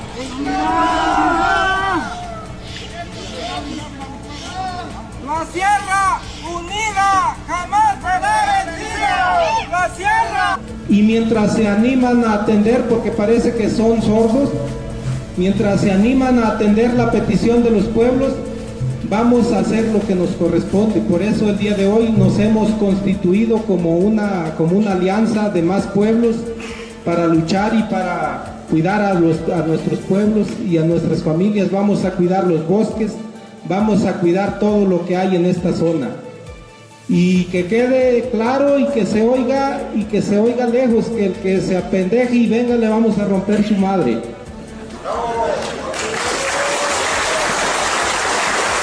Y hemos venido platicando y acordando que si el gobierno no nos atiende, nos vamos a hacer cargo nosotros de la seguridad de nuestras familias y de lo que tenemos en nuestros pueblos.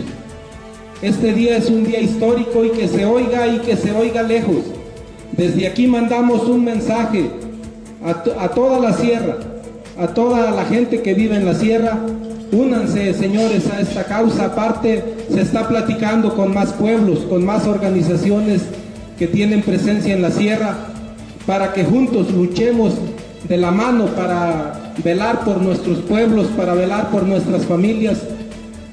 Yo creo que no es un trabajo fácil, es un trabajo complicado es un trabajo que le corresponde al gobierno federal darnos seguridad para que nuestros pueblos estén tranquilos, pero si el pueblo no atiende la responsabilidad que le corresponde, que de hecho le corresponde al Estado darnos seguridad, pero que si el pueblo, si el gobierno es omiso, si el gobierno, si estamos hablando a un gobierno que no oye, a un gobierno insensible que no atiende las demandas de los pueblos, señores, lo vamos a tener que hacer nosotros con todas las dificultades que implica, aún ofrendando la misma vida si es necesario, vamos a cuidar a nuestras familias y a nuestros pueblos. Dura, dura.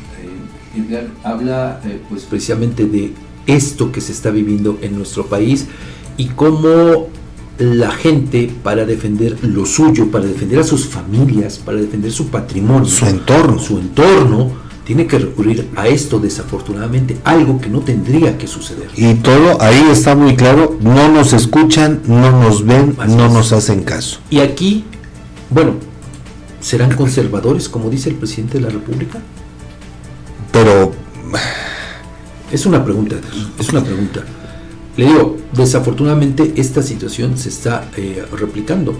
Incluso, fíjese, yo tengo información extraoficial, extraoficial, que eh, de acuerdo con situaciones de abigeato que se están registrando aquí en la entidad, ya también eh, los propietarios del ganado se están organizando para crear una suerte también así de autodefensas. Fíjate. autoprotegerse en contra de estos delincuentes. Fíjate, fíjate que, que, sí aplica el término que preguntabas hace un momento de si son conservadores, porque desean conservar su vida, desean conservar su fuente de trabajo, desean conservar la paz, desean conservar la, tranquilidad y el bienestar. si lo vemos desde ese punto de vista, creo que sí. Efectivamente, pero eh, le digo, vea hasta dónde ya ha escalado todo esto. Y bueno, solo antes de irnos a la pausa, le comparto que, por ejemplo, en el Chico Musuelo, allá en Chiapas, pues miles de personas marcharon nuevamente para rechazar la presencia de los grupos armados que operan en esa región y también se pronunciaron en contra del saqueo de recursos naturales, en especial de la minería. Están también inconformándose, ¿sabe por qué? Pues por la presencia de estos grupos del crimen y con una exigencia legítima, auténtica, que solamente es que haya paz, que haya tranquilidad, esta tranquilidad que desafortunadamente perdieron todo. Obligación del Estado Así es. que pues hasta ahora no se ha visto. ¿No? Dice, eh, bueno, el discurso oficial cuál es, que todo esto que ocurre en el país no son más que eh, actos propagandísticos, ¿no? que no es cierto, aun cuando en Tabasco, en la tierra del presidente, en Macuspana, ¿En Macuspana? ya también en estos últimos días ha habido situaciones así como esta, ¿Cierto? incendio de vehículos, incendio de casas. es decir, un clima también bastante adverso, adverso, preocupante, pero bueno, así son las cosas. Vamos a la siguiente pausa, lo invito a que siga con nosotros, tenemos más. Las denuncias ciudadanas tienen voz en Objetivo AM. Envía tus mensajes de voz al WhatsApp 247-132-5496. Síguenos en nuestras redes sociales, Twitter, arroba Guamantla, Facebook, la más peligrosa 1370 AM, Instagram, guamantla.tv y TikTok, guamantla.org.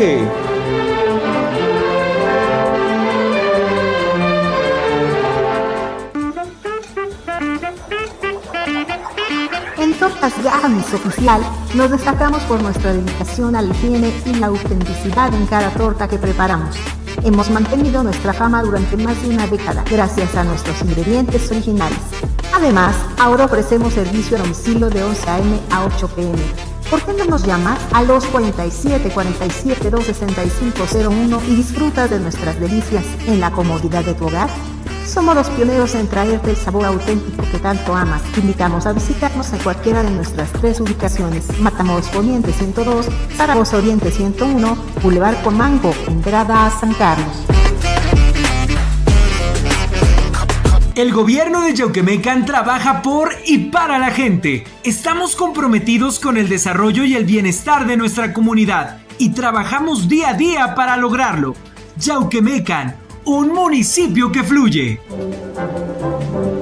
Las denuncias ciudadanas tienen voz en Objetivo AM. Envía tus mensajes de voz al WhatsApp 247-132-5496. Síguenos en nuestras redes sociales, Twitter, arroba Guamantla, Facebook, la más peligrosa 1370 AM Instagram, huamantla.tv y TikTok, huamantla.org.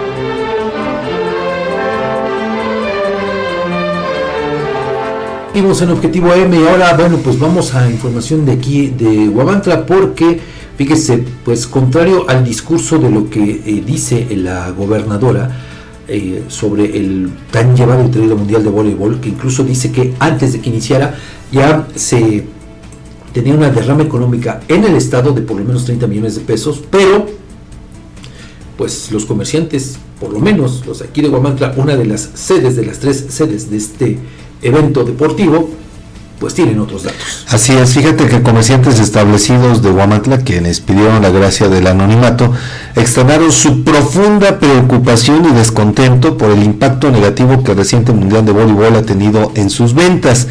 A pesar de ser un evento de gran magnitud que supuestamente atrajo a numerosos visitantes, los comerciantes locales afirman que sus negocios no experimentaron el aumento esperado en sus ventas.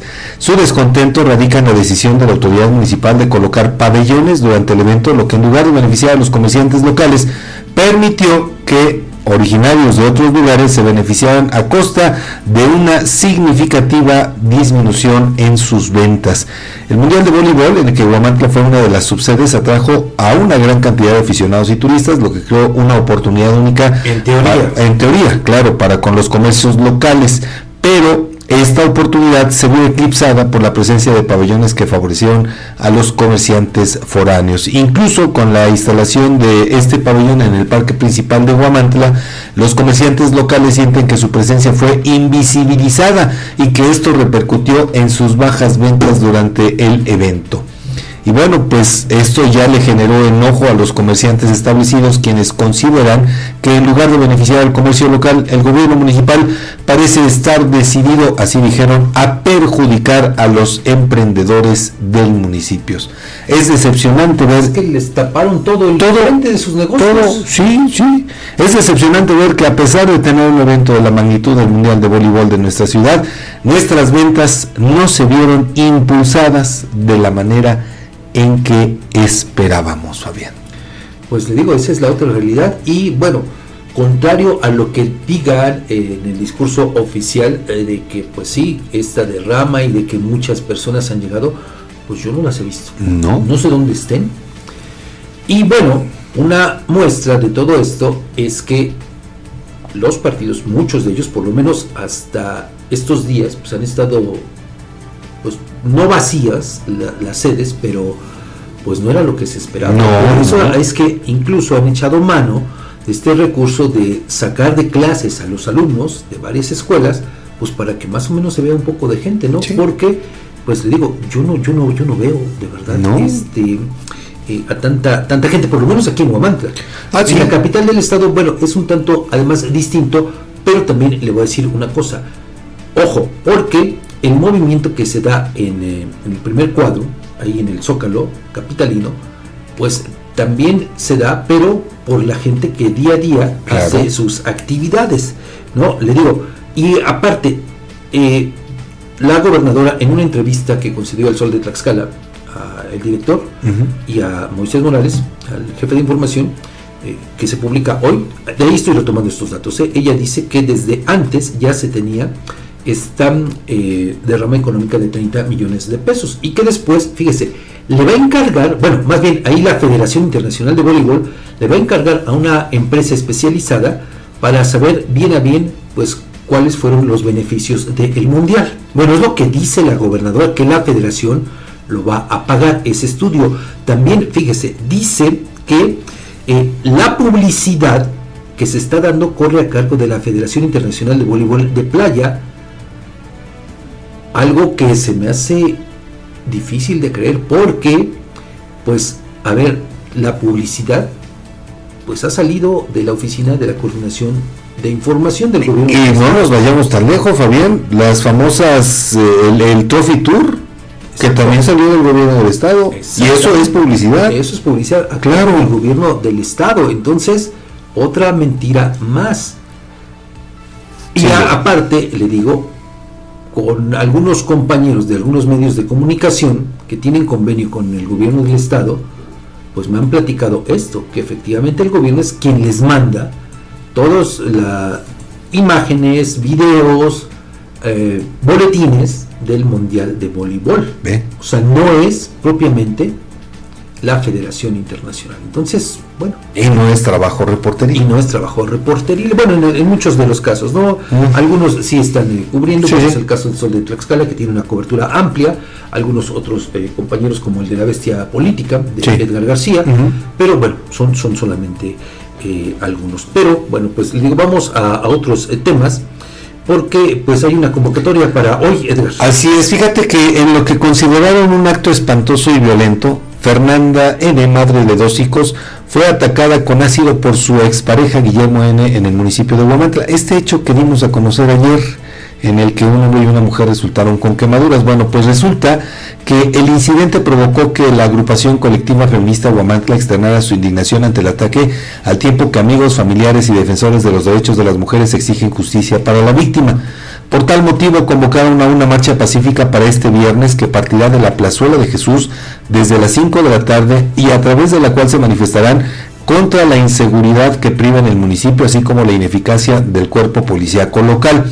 En su posicionamiento, el organismo refiere a través de su cuenta de Facebook que la historia de Fernanda se remonta a dos años atrás cuando decidió separarse de Guillermo, su pareja sentimental, debido a un historial de violencia psicológica, económica, alimentaria y física. De igual manera señala a la colectiva que a pesar de la separación, Guillermo nunca aportó pensión alimentaria para sus hijos y continuó manteniendo contacto con Fernando, solicitando ver a los menores en varias ocasiones. Sin embargo, el pasado martes, Fernanda rechazó solicitud de encontrarse debido a experiencias previas de intentos de daño hacia ella y sus hijos. Derivado de ello, Guillermo interceptó a Fernanda al día siguiente, la retuvo contra su voluntad y en un acto aterrador, así lo califican, la roció con ácido en el rostro y otras partes de su cuerpo. No con gasolina. No con gasolina, fue con ácido, causándole graves quemaduras químicas y daños en tejidos. El organismo destaca que Guillermo, el agresor, sufrió lesiones mínimas en el ataque y hasta ahora es el único testigo que ha declarado, según su versión, fueron víctimas de un asalto. Sin embargo, antes de ser intubada debido a la gravedad de sus lesiones, Fernanda logró identificar a Guillermo como el autor del ataque. Y derivado de estos hechos, las organizaciones en pro de los derechos de las mujeres y sectores vulnerables instaron a las autoridades a llevar a cabo una investigación exhaustiva para garantizar que el responsable sea llevado ante la justicia. Por ello invocaron la necesidad de aplicar la ley ácida que reconoce los ataques con sustancias químicas como una forma de violencia y los tipifica como tentativa de feminicidio en el Código Penal, lo que permitiría sancionar al atacante con penas de entre 20 y 40 años de prisión bajo el término de violencia eh, ácida. Sobre este hecho, y me llama mucho la atención, ahorita vamos a escuchar lo que dice Juan Salvador Santos Cedillo, presidente municipal, condenó estos hechos y expuso además el posicionamiento del gobierno que encabeza, particularmente al hacer un llamado de no politizar estos acontecimientos. Vamos a escuchar lo que dice Juan Salvador Santos Cerillo.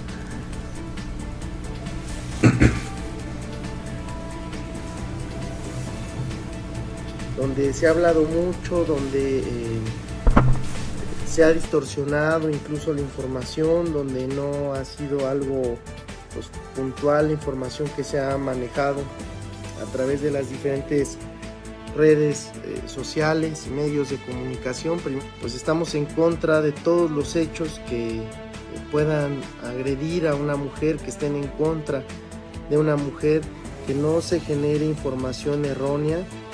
Entendemos que hay un tema muy complicado y que incluso muchos lo quieren eh, hacer hasta político algo que no tiene que ser político, donde eh, es un tema delicado, el tema de las mujeres, donde es el tema delicado lo que sucedió el día de ayer y que no tiene que nada que ver con política o una situación incluso de inseguridad del municipio. Se rumoraba que era un asalto, que era un secuestro, la realidad es que es un tema pues personal que no debe de pasar y que no debe suceder que no es un justificante para la persona que hoy está en un hospital y que tiene quemaduras graves, que es detenido. Hay ahorita una persona que se encuentra detenida por este hecho, que el ayuntamiento de Guamantla va a estar apoyando y que va a dar la información necesaria para que se haga justicia justamente por esta persona. Eh, los primeros respondientes fuimos el municipio, protección civil, fue eh, la policía municipal quien detuvo y quien llevó al hospital a las dos personas, lejos de que sea un feminicidio o no sea un feminicidio. El tratar mal, el hacer mal a una vida y a un ser humano se tiene que castigar. y que no lo utilicen este tema eh, como una bandera para una situación política o que no desvirtúen el tema en las redes sociales. Ya en redes circulan muchas versiones, incluso de algunos medios de comunicación, que no son verídicas y que no son ciertas. Tenemos que esperar a lo que dice oficialmente eh, pues la Procuraduría General de Justicia, las autoridades competentes, que nosotros fuimos los eh, primeros que llegamos al lugar, que atendimos, que dimos el primer auxilio, el primer respondiente fue el municipio, que no se haga una mala información a través de las redes sociales y que no se genere un tema político por algo que es muy delicado, que no se genere un tema donde todos ahora eh, se saben la versión o creen saber la versión, juzgan a una mujer sin siquiera conocerla, juzgan un tema sin siquiera saber cómo es realmente. Eh, estoy haciendo esta declaración porque pues obviamente condenamos todos estos hechos para cualquier mujer, para cualquier ser humano, nadie merece ser tratado así. Y pues vamos a seguir trabajando, eh, vamos a seguir buscando todo lo que sea necesario para que tenga justicia Fernanda, que es lo principal. Eh, yo espero que ya no politicen esta situación, que no quieran quedar bien aquellos que buscan un puesto de elección popular para el siguiente año, que sepan bien primero las versiones. La manera de ayudar no es eh, haciendo una versión falsa o juzgando a una mujer pues ahí está el dicho, obviamente vamos a darle seguimiento muy puntual a estos acontecimientos. Yo le invito a que nos acompañe ahora a un corte comercial, regresamos con una muy interesante entrevista con Vicente Corral Lastra, delegado regional del Infonavit en Tlaxcala. Las denuncias ciudadanas tienen voz en Objetivo AM Envía tus mensajes de voz al WhatsApp 247-132-5496. Síguenos en nuestras redes sociales, Twitter, arroba Huamantla, Facebook, la más peligrosa 1370 AM, Instagram, huamantla.tv y TikTok, huamantla.org.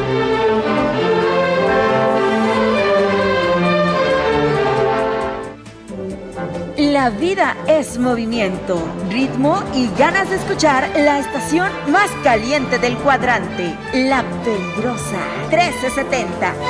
Porque el mundo necesita bailar con una descarga sonora llena de salsa, ritmo y sabor. Todos los géneros musicales que te hacen gozar. XECCDI AM, La Peligrosa 1370 transmite para ti con 5000 watts de peligrosa y tropical potencia y pone para ti el mejor ambiente. Desde Juárez Norte 215 en Guamantla, Tlaxcala. Escúchanos por internet en lapeligrosa.mx y no pares. La Peligrosa 1370, porque el mundo necesita bailar. Somos parte de Guamantla TV con más de 10 años de peligrosa experiencia. Bienvenidos sean a esta casa astral y de sanación, hermano Salomón. Te damos la más cordial bienvenida a este programa de ciencia, espíritu y conciencia, donde sabrás cómo liberarte de enfermedades desconocidas. Las denuncias ciudadanas tienen voz en Objetivo AM Envía tus mensajes de voz al WhatsApp 247-132-5496. Síguenos en nuestras redes sociales, Twitter, arroba Huamantla, Facebook, la más peligrosa 1370 AM, Instagram, huamantla.tv y TikTok, huamantla.org.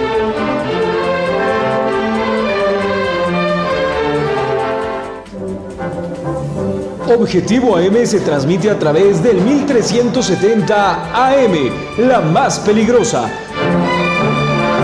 Desde el Centro de Información en Juárez Norte número 215, en Huamantla, Tlaxcala.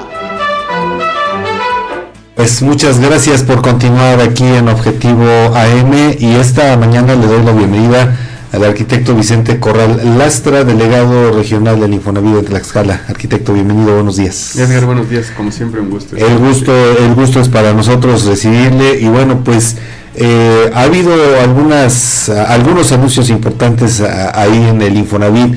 Eh, sobre todo porque eh, pues hay el tema de este que ahora el crédito del Infonavit para mejorar la vivienda ya no requiere precalificaciones, pues estamos en la antesala de ya voy y casi casi salgo con mi crédito. Así es. Mira, básicamente al ser un crédito no hipotecario, lo que queda, digamos, en garantía es nuestro ahorro, lo que hemos ahorrado durante nuestra vida laboral. Correcto. Y pues prácticamente ese ahorro es el que nos da acceso a este tipo de, de créditos. Entonces, pues nada más con, con y, ves que ya presentamos aquí las dos modalidades. Sí, claro. Mejoravit repara y renueva. Entonces, el 90% de lo que tenemos ahorrado entre 9.500 pesos y 40.000 pesos nos da acceso a Mejoravit repara. Y entre 40.000 y 150.000 pesos a Mejoravit renueva. Esto es con las mejores tasas de interés, etc. Arquitecto, ¿hay algún tope si, por ejemplo, eh, o más bien influye la cantidad que yo tenga ahorrada para que pueda acceder a un crédito determinado, si es repara o este ¿Cuál es el otro? Repara y renueva. O sea, específicamente para los créditos de mejora, digamos que están entre estos rangos, ¿no? Yo puedo tener mucho más ahorro, sin embargo, entre 40 y 150 mil pesos es el, digamos que el límite máximo para acceder a estos financiamientos. No así nos, no nos limita, por ejemplo, de concluir el pago del primer crédito y poder solicitar uno posterior y así cuantas veces lo necesitemos para seguir dándole valor a nuestra vivienda y seguir mejorándola. Por supuesto. Ahora, eh, es necesario obviamente que uno esté cotizando ante el Instituto Mexicano de Seguro Social para contar con estos beneficios. Así es, para el tema de Mejoravit sí, y recordarás que tenemos un crédito de mejora para trabajadores no activos, digámoslo de alguna manera, ¿no? O sea, ese lo conocemos como Mejora Sí y lo que tenemos ahorrado en nuestra subcuenta de vivienda, ahí tenemos entre 5.500 y 140.000 pesos este rango y lo mismo, ¿no? Para poder acceder al 90% de lo que tenemos ahorrado, es un crédito al 0% de interés y con las mismas características nos permite remodelar, este, hacer vaya cambios de pisos en la cocina, azulejos, lo que queramos hacer con nuestra vivienda. O sea, tenemos estas dos modalidades para activos el crédito de mejora vida en sus dos modalidades y para trabajadores no activos el crédito de mejora sí. Correcto. Ahora, arquitecto, mm, eh, eh, algo que a, propósito de esto que menciona cuando me dice si hay eh, quienes están cotizando, obviamente quizá tengan un poquito más de garantía o de apoyo, pero quienes no, obviamente están haciendo un esfuerzo. Y en este sentido, eh, ¿En qué consiste esta eh, eh, denominada responsabilidad compartida y crédito subsecuente? Mira, el tema de responsabilidad compartida es un programa que para mi gusto es el más exitoso de la actual administración y de la historia del Infonavit, podría decir. Es atender una demanda histórica de muchos trabajadores que, que tenían sus créditos en vez de salarios mínimos. Como sabes, cada año se venían pues actualizando dependiendo en primer lugar de cómo se actualizaba el, salario mínimo y posteriormente de cómo se actualizaba la inflación. Entonces, pues eran créditos prácticamente impagables porque lo que pagaba en el año, pues me llegaba enero, se actualizaba y otra vez me volvía a subir tanto la mensualidad como el saldo. Con responsabilidad compartida lo que estamos haciendo es convertir todos esos créditos a pesos, dejarlo con el nuevo esquema de crédito en pesos, mensualidades fijas en cuanto convertimos nuestros créditos, sabemos cuánto vamos a pagar, cuándo vamos a terminar de pagar y es muy, fácil eh, acceder y hacer el cambio para todos estos supuestos. Oiga, me, bueno, nos llegó una, una pregunta respecto de qué pasa cuando las personas por alguna razón tienen algunos datos que han modificado, el número telefónico, bueno, la vivienda no porque están en, donde viven, pero incluso, por ejemplo, ¿qué pasa si una persona cambia de trabajo? Eh, si, si, se va a perder eh, el, récord que llevaba, ¿qué, ¿qué, es lo que puede pasar y cómo se actualizan los datos ante el Infonavit? Mira, cuando, cuando cambiamos de empleo, pues obviamente el, empleador que nos vuelve a dar de alta y nuestro, nuestro seguimiento, digamos, de la vida laboral continúa con el nuevo empleador, ¿no? Eso no cambia, nuestro número de seguridad social es el mismo y seguimos sumando a nuestra cuenta, en este caso a la subcuenta de vivienda, que es donde se van las aportaciones que tienen que ver con el Infonavit. Em, en ese sentido, las actualizaciones de datos podemos entrar a mi cuenta.infonavit.org.mx y cambiamos de celular, de correo electrónico. Si por ahí el CURP nos dimos cuenta que no está actualizado o tenemos dos CURPs y entonces habría que unificarlos, pues entonces podemos entrar a mi cuenta Infonavit y ahí hacer la, corrección de estos datos. Ya sin, sin mayor eh, tramitología en oficinas para obviamente beneficio del derechohabiente. Así es, o acercarse directamente al centro de servicio, con gusto también los apoyamos. Y bueno, eh, arquitecto, en este sentido, el, eh, tema eh, que nos ha llevado, ya, ya lo hemos platicado muchísimo, ¿cómo va la, la, demanda ahorita en Tlaxcala? ¿Incrementó, disminuyó? Porque incluso hubo un incremento en el número de personas que ingresaron al Seguro Social ha habido mayor demanda de créditos actualmente en el último mes, en los últimos tres meses. Sí, mira, bueno, hoy, y, es el, la principal meta u objetivo del instituto, es que todos los trabajadores que se acerquen a la oficina tengan una opción para resolver su necesidad de vivienda. Y en ese sentido es en donde estamos trabajando.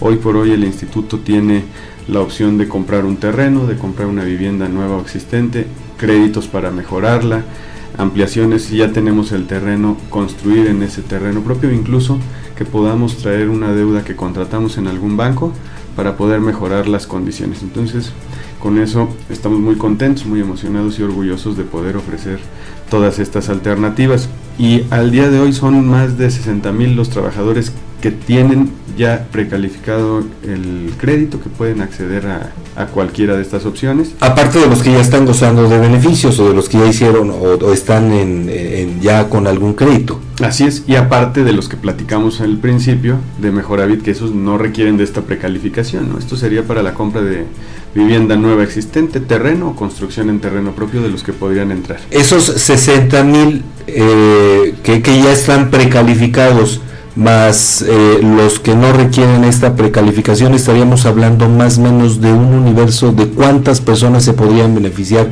a partir de esta misma fecha. Sí, o sea, estos 60 mil trabajadores, ¿no? O sea, que son los que de un universo de 112 mil, los que tenemos registros, 60 mil pueden acceder, ¿no? Prácticamente la, la, mitad, un poco más de la mitad. Y lo que comentabas también de créditos subsecuentes, que si lo hubieras preguntado hace dos semanas, no teníamos acceso, digamos que a este, a este beneficio, ¿no? que no es una cosa menor, es muy importante para, para todos los trabajadores, porque anteriormente solo podíamos acceder al segundo crédito y era para la compra de vivienda nueva o existente, pero pues lo financiaba una entidad financiera, lo administraba el instituto, pero hasta ahí se acababa ya digamos que nuestra opción de crédito hipotecario. Sí. Hoy con créditos subsecuentes el instituto lo que hace es resetear, digamos, tu estatus después de cada crédito y entonces sí nos permite acompañar al trabajador durante toda su vida laboral, ¿no? podemos comprar un terreno, yo lo termino de pagar y después puedo hacer lo que yo quiera, puedo volver a comprar un terreno o construir sobre el que ya compré o comprar una vivienda, la termino de pagar y después puedo acceder a otro crédito, el que yo quiera, financiado con el instituto, las mismas características del crédito que tenemos ahorita y vaya, es, una cosa muy relevante para todas y todos. Por supuesto, porque además eso implicaría que el derecho ambiente no se desgaste económicamente, vaya, pueda ir haciendo de acuerdo con sus posibilidades a partir de su sueldo. Y la otra, ¿afecta o no afecta la edad para poder aquí, digo, porque hasta donde yo tenía entendido, de repente a una edad, pues incrementan un poquito los pagos, ¿no? más bien disminuye la capacidad de compra. O sea, afecta de alguna manera, si recordarás que ampliamos la edad hasta los 70 años para el caso de los hombres para poder acceder a un crédito, máximo a los 70 años, y en el caso de las mujeres hasta los 75 años. ¿En qué nos afecta? Nosotros calculamos por ley que el financiamiento no puede pasar de 30 años desde la edad en la que lo contratamos hasta que lo terminemos de pagar, ¿no? O hasta esta proyección. Entonces, obviamente, si lo contratamos a los 40, todavía tenemos estos 30 años, digamos, libres, entonces nuestra capacidad de compra no merma. Sin embargo, si lo contratamos a los 50, ya ese cálculo se va a 20 años, ¿no? Correcto. Entonces disminuye un poco la capacidad o lo que nos presta el Infonavit para cualquiera de los financiamientos. Sin embargo, no quiere decir que paguemos en 30 años, ¿no? Al momento de que nosotros nos precalificamos, ahí podemos ver una proyección y normalmente estamos viendo que son 15, 17 años los que se tarda un crédito para liquidarse si las condiciones son regulares. Correcto. Arquitecto, ¿algo más que desea agregar? Pues invitarlos a generar sus perfiles de mi cuenta.infonavit.org.mx. Estamos viendo que muchos de los servicios están migrando hacia la parte digital y pues para que puedan involucrarse y no tener que salir de casa para realizar consultas, para realizar trámites y llevar el seguimiento tanto de sus créditos como de sus ahorros. Sería muy bueno que todos pudieran acceder a, a mi cuenta.infonavit.org.mx y a partir de ahí disfrutar de todos los beneficios del instituto. Arquitecto, pues le agradezco muchísimo el que nos haya acompañado esta mañana, como siempre. Bueno, esperamos eh, que en el próximo mes volvamos a tener una charla para seguir hablando de los beneficios que se, que se van generando eh, pues mes tras mes eh, en esa institución. Con mucho gusto, claro que sí. Muy buenos días, arquitecto. Muchísimas gracias. Nosotros vamos a continuar con el último bloque, bloque informativo, así que no, no le cambie. Vamos solamente a una pausa comercial. Continuamos con más información aquí en Objetivo AM. Las denuncias ciudadanas tienen voz en Objetivo AM. Envía tus mensajes de voz al WhatsApp 247-132-5496. Síguenos en nuestras redes sociales, Twitter, arroba Huamantla, Facebook, la más peligrosa 1370 AM, Instagram, huamantla.tv y TikTok, huamantla.org.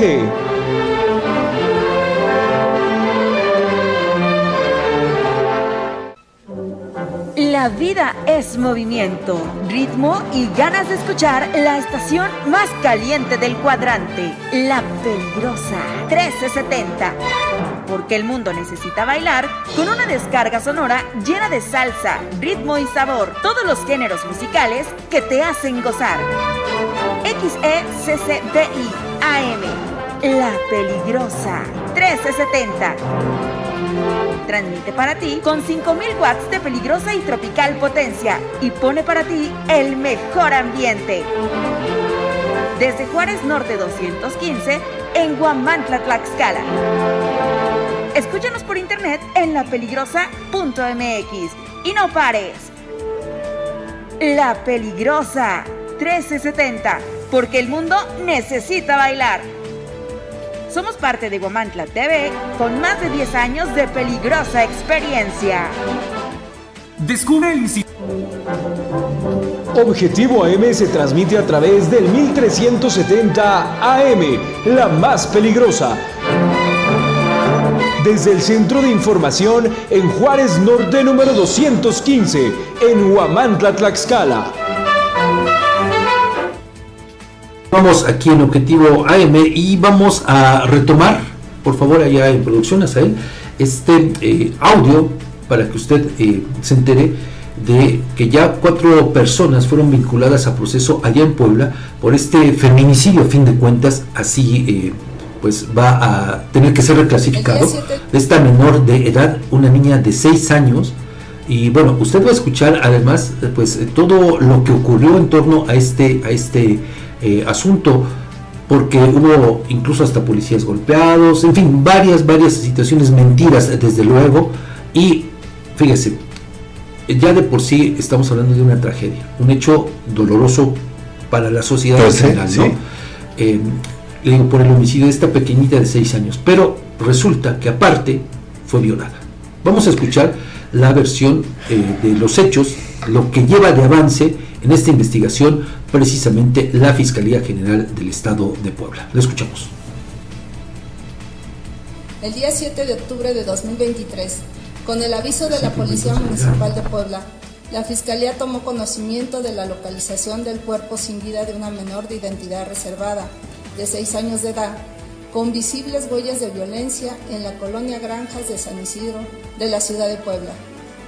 Marco N. y Ana N., padre y abuela de la niña, acudieron a la Fiscalía para la identificación de dicha menor. Al estar recabando las entrevistas, Marcos N. le dijo a los agentes que no quería que le realizaran la necropsia a su hija. Refirió que las lesiones que presentaba eran porque ella misma se golpeaba. Además, les ofreció 1.020 pesos para que no siguieran investigando. También, Ana N., abuela de la menor fallecida, ofreció un teléfono celular para el mismo fin. Por ello, ambas personas fueron detenidas en flagrancia delictiva. El 9 de octubre, en audiencia inicial, la Fiscalía formuló imputación y expuso datos de prueba contra las personas mencionadas, logrando que la juez de control calificara de legal su detención y vinculara a proceso por el delito de cohecho a Ana N. de 48 años de edad y a Marcos N. de 28 años. Hora y media después de ocurrido lo anterior, José Juan N. y Arisa Deline N., abuelo paterno y madrastra de la niña, que esperaban para rendir su testimonio, tuvieron un comportamiento agresivo con los agentes de investigación que atendían el caso. Además, José Juan N. se acreditó como policía con una credencial expedida por el gobierno de Puebla en 2010, mientras que Arisa Deline N. los insultó en repetidas ocasiones. José Juan N. se levantó de la silla y retó a golpes a los agentes investigadores. Sacó de su chaleco una lámpara, oprimiendo un botón y realizando descargas eléctricas dirigidas a los agentes investigadores. Por su parte, Arisa del INE N intentó inmovilizar a uno de los policías investigadores, sujetándolo de un brazo, originándose un forcejeo de forma simultánea entre los dos agentes investigadores y las dos personas referidas. Además, José Juan N. sacó de su pantalón un bastón retráctil con el que amenazó al personal de la Fiscalía. Sin embargo, agentes investigadores lograron someter y asegurar a las dos personas. Ante estas conductas, José Juan N. y Aris Adeline N. fueron también detenidos en flagrancia delictiva. Cabe destacar que la niña presentó signos visibles de síndrome de Kempler o síndrome del niño maltratado, así como lesiones múltiples y violación. Continuamos en, Objetivo M. Ahí tiene usted todo lo que lleva de avance la Fiscalía General de Puebla en torno a este asunto. Cuatro personas familiares de la pequeñita y que pues en algún momento ellos dijeron que algunas lesiones que había sufrido es porque supuestamente se había caído de las escaleras cuando no fue así y le digo aparte se encontró que la pequeña fue violada. Qué lamentable, qué, tragedia, la verdad, Fabián. Sí, sí, sí, definitivamente. Pero bueno, tenemos más, más información. Así es, fíjate que una inversión de 182 millones de pesos para obras en Tehuacán, incluida la nueva etapa para el resto municipal y el rescate del parque El Riesgo, anunció el gobernador de esa entidad, Sergio Salomón Céspedes Peregrina, durante el segundo informe del gobierno de Pedro Tepole Hernández, llevado a cabo este jueves en la Huizachera, por su parte, el edil destacó en su rendición de cuentas lo realizado en obra pública, seguridad, apoyo económico, ayuda al campo y promoción turística. De acuerdo con lo programado, em, el eh, informe dio inicio unos minutos después de las 8 de la mañana, cuando estaba programado allá en la Unidad Deportiva Norte, la Huizachera de Tehuacán. Y Pedro Tepole, alcalde, rindió su informe de actividades en el que destacó algunas de las labores importantes durante este segundo año de gobierno, como la ejecución de 129 obras que requirieron una inversión de 199 millones de pesos. En infraestructura vial detalló que se realizaron acciones para la construcción de 59.237 metros cuadrados de caminos adoquinados, que también generaron una inversión de 93 millones, casi 94 millones de pesos, y refirió la relevancia del crecimiento económico a través del sistema de apertura rápida de empresas, ya que se llevaron a cabo 124 aperturas de empresas, lo que representa una inversión de 197 millones 231 mil pesos y la generación de 5.504 empleos, Fabián. Bueno, ahora vamos a otros temas. Fíjese, esto la verdad se me hace pues hasta una burla. ¿A qué me refiero? A que el Consejo General del Instituto Nacional Electoral modificó las fechas de inicio y conclusión del periodo de precampañas para el proceso 2023-2024, las cuales, bueno, es decir, van a marcar este inicio, inician el 20 de noviembre de este año, es decir, dentro de un mes prácticamente, y van a concluir hasta el 18 de enero de 2024, de acuerdo con una sentencia de la Sala Superior del Tribunal Electoral del Poder Judicial de la Federación. Bueno, pero porque en lo personal considero que es una burla, por algo muy sencillo. Ya vimos cómo en los meses anteriores, en una, desde mi óptica muy personal, en una clara violación a la ley, en una burla, Morena, el PRI, el PAN y el PRD, bueno, Morena y sus aliados, el PRI, el PAN y el PRD, pues hicieron ya sus procesos, ya los definieron, ya hicieron su, prácticamente sus precampañas.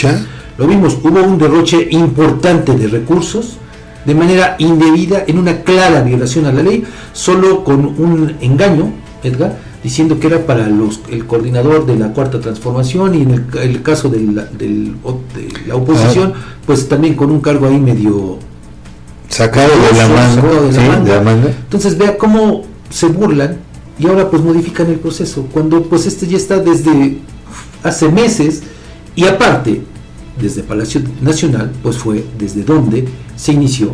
Así es. Entonces, vea. A chutarnos otros meses, tres meses de. Y fíjese lo que son las cosas, ¿no? Cuando se comienza a regular todo el tema de las precampañas, ¿por qué? Precisamente para evitar situaciones como estas, ¿no? Que todo el tiempo los mexicanos estuviéramos imbuidos en este contexto de eh, politización, bueno, más que de politización, ¿no? de partidización. Partidización. cuestiones electorales durante todo el tiempo. Se trataba de evitar eso y a fin de cuentas se termina. ¿Te, acuerdas tú? ¿Te acuerdas tú cuando López Portillo fue designado? Pues, fue, el único. el único, pero hizo hizo pre-campaña, hizo, campaña y era el único. O sea, ese mismo escenario estamos viendo.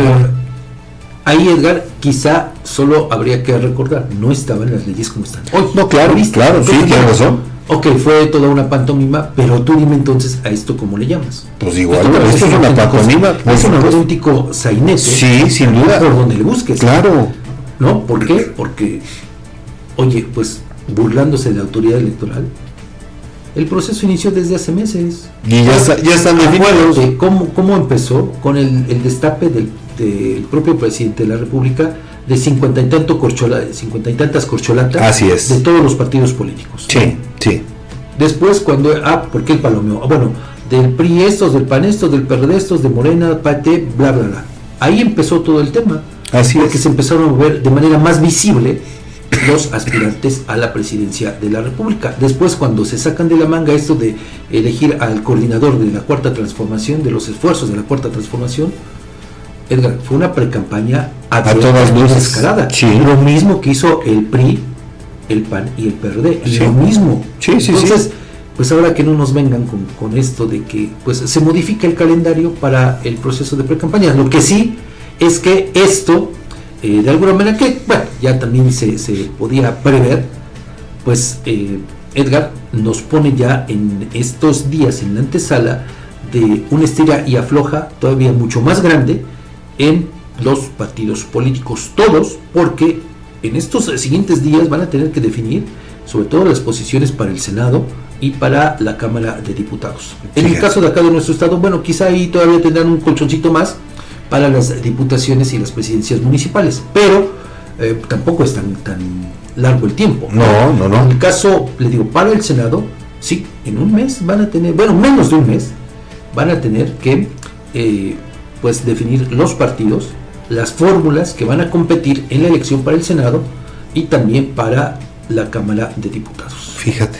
Bueno, pues otros tres mesecitos a chutárnoslos. Pues sí. Ya sabe que todo ese recurso, digo, ya si ya tienen las, las dos partes, porque vamos hoy con dos partes, por un lado Morena y sus aliados, por otro lado el, famoso Frente Amplio Opositor, pues ya creo que eh, lo que procedería es, pues ya vámonos hasta la campaña. Bueno, en teoría eso es lo que podríamos desear quizá, ¿no? Claro. Pero no va a ser así, porque le digo, ahorita pues van a estar en todo este proceso, que a fin de cuentas también solo es una mentira, porque pues ya sabemos que tanto en uno como en otro, Edgar, ¿cuál es la práctica? No hay prácticas democráticas en los partidos políticos, sino de ahorita, ¿eh? desde hace tiempo. Cierto. Lo que sucede, pues es que hay simulaciones, hay todo un sainete, una puesta en escena, para legitimar a quienes ya fueron seleccionados, electos por el sacrosanto dedo de quienes deciden en los partidos políticos. Y todo cortesía de impuestos ciudadanos. Claro, porque le digo, no es más que un engaño. Yo no conozco realmente un proceso, le digo, y no de ahorita, de hace años, un proceso democrático en el que sean los propios militantes, a través de un voto secreto, legal como tiene que ser, quienes eh, digan, ah, pues fulano va a ser mi candidato o sutana va a ser mi candidata porque así así lo ganó, ¿no es cierto? Las elecciones primarias. Claro, sí, todas estas precampañas, le digo, no son más que una simulación para legitimar a quienes ya fueron, pues, eh, pues sí, beneficiados con el dedo, Edgar, y ya después, pues, el proceso electoral en muchos casos, pues eh, también ya es parte nada más de un protocolo para legitimar a quienes pues van a ser ya nuestras autoridades. Esos eh, años, o bueno, por lo menos esas eh, ilusiones, esos deseos de cuando nos decían, no, pues es que en las elecciones todo puede pasar, sí, no se descarta todavía esa posibilidad, pero pues ¿qué sigue prevaleciendo, Edgar? Pues ¿quién decisiones populares, decisiones populares, intereses particulares. Aquí no hay sorpresas, quizás sí haya sorprendidos, ¿no? pero aún así no creo que haya sorprendido no, y bueno, le digo, en el caso, por ejemplo, de Morena, eh, pues ayer hacíamos más o menos un esbozo, Edgar, de cómo se estaría dando la situación en este partido, aquí en el Estado, en la fórmula para el Senado. Hay varios tiradores y eh, bueno, ya por eso es que ahorita también usted seguramente eh, verá en las redes sociales de manera principal cualquier cantidad de disque encuestas de casas que en su casa los conocen, tratando de posicionar, de engañar al electorado, pues para decirles que este es el bueno, pues no es cierto. Bien, a ver, a ver cómo nos va. Por lo pronto, feliz fin de semana, Fabián. Pues sí, y eh, pues le digo, hay que estar pendientes del eclipse mañana. Tenías un dato importante. Así es, si me lo permites de una vez se los comparto, Fabián, porque eh, fíjate, buscando aquí alguna información nos encontramos con eh, a qué hora va a iniciar eh, y a qué hora va a terminar, cuál es la intensidad. Te voy a dar ahorita los parámetros. Uno es eh, cuándo empieza la fase parcial. el punto del disco aquí en bueno también tengo el, de algunos rápido voy a decir algunos el punto de disco solar donde la fase parcial inicia el momento de la mayor parte del disco solar cubierto y la intensidad o la cantidad de disco solar que estará cubierto por la luna. Mira, por ejemplo, en Alzayanca eh, empieza a las 10.37 con 45, termina a las 12.11 con 54 y la magnitud será de 79.9%. Apizaco empieza a las 10.37 con 28, termina a las 2.11 con 18 y tendrá una eh, magnitud del 79.1%. Huamantla está, bueno, eh, eh, iniciará a las 10 con 37 minutos 50 segundos y terminará a las 12 con 11 y 54 y tendrá una luminosidad del 79.4%, Fabián. Bueno, pues considero, cuídese y bueno, ya nos vamos ahora sí con esta última noticia. Eh, pues relacionada sobre todo con la gente que recibe su pensión para adultos mayores. Ahora, bueno, pues va a incrementar a 6 mil pesos bimestrales y la pretensión del gobierno federal es que el pago sea cada 15 días. Quiere decir entonces que si se aprueba esto, eh, cada 15 días se estarán cobrando las personas adultas mayores eh, 1.500 pesos, le digo, cada 15 días. 15 días. es, bueno, es una buena noticia para este sector de la población, como quiera que sea, hay que reconocerlo. Así es, sí. Y le digo, bueno, pues eso se dio eh, a conocer ya por parte del gobierno federal. Así nos despedimos. Pero recuerde, tenemos una cita el próximo lunes a las 7 de la mañana. A hoy, a las 2 de la tarde, Eduardo Conde lo espera con más noticias. Que tenga un excelente fin de semana. Las denuncias ciudadanas tienen voz en Objetivo AM. Envía tus mensajes de voz al WhatsApp 247-132-5496. Síguenos en nuestras redes sociales, Twitter, arroba Guamantla, Facebook, la más peligrosa 1370 AM, Instagram, guamantla.tv y TikTok, guamantla.org.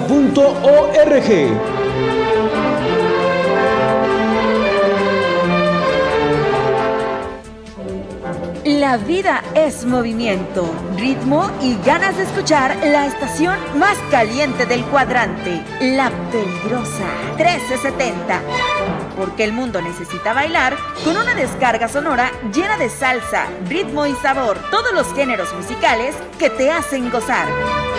XECCDI AM, La Peligrosa 1370 transmite para ti con 5000 watts de peligrosa y tropical potencia y pone para ti el mejor ambiente. Desde Juárez Norte 215 en Guamantla, Tlaxcala. Escúchanos por internet en lapeligrosa.mx y no pares. La Peligrosa 1370, porque el mundo necesita bailar. Somos parte de Guamantla TV con más de 10 años de peligrosa experiencia. Objetivo AM se transmite a través del 1370 AM, la más peligrosa. Desde el Centro de Información en Juárez Norte número 215, en Huamantla.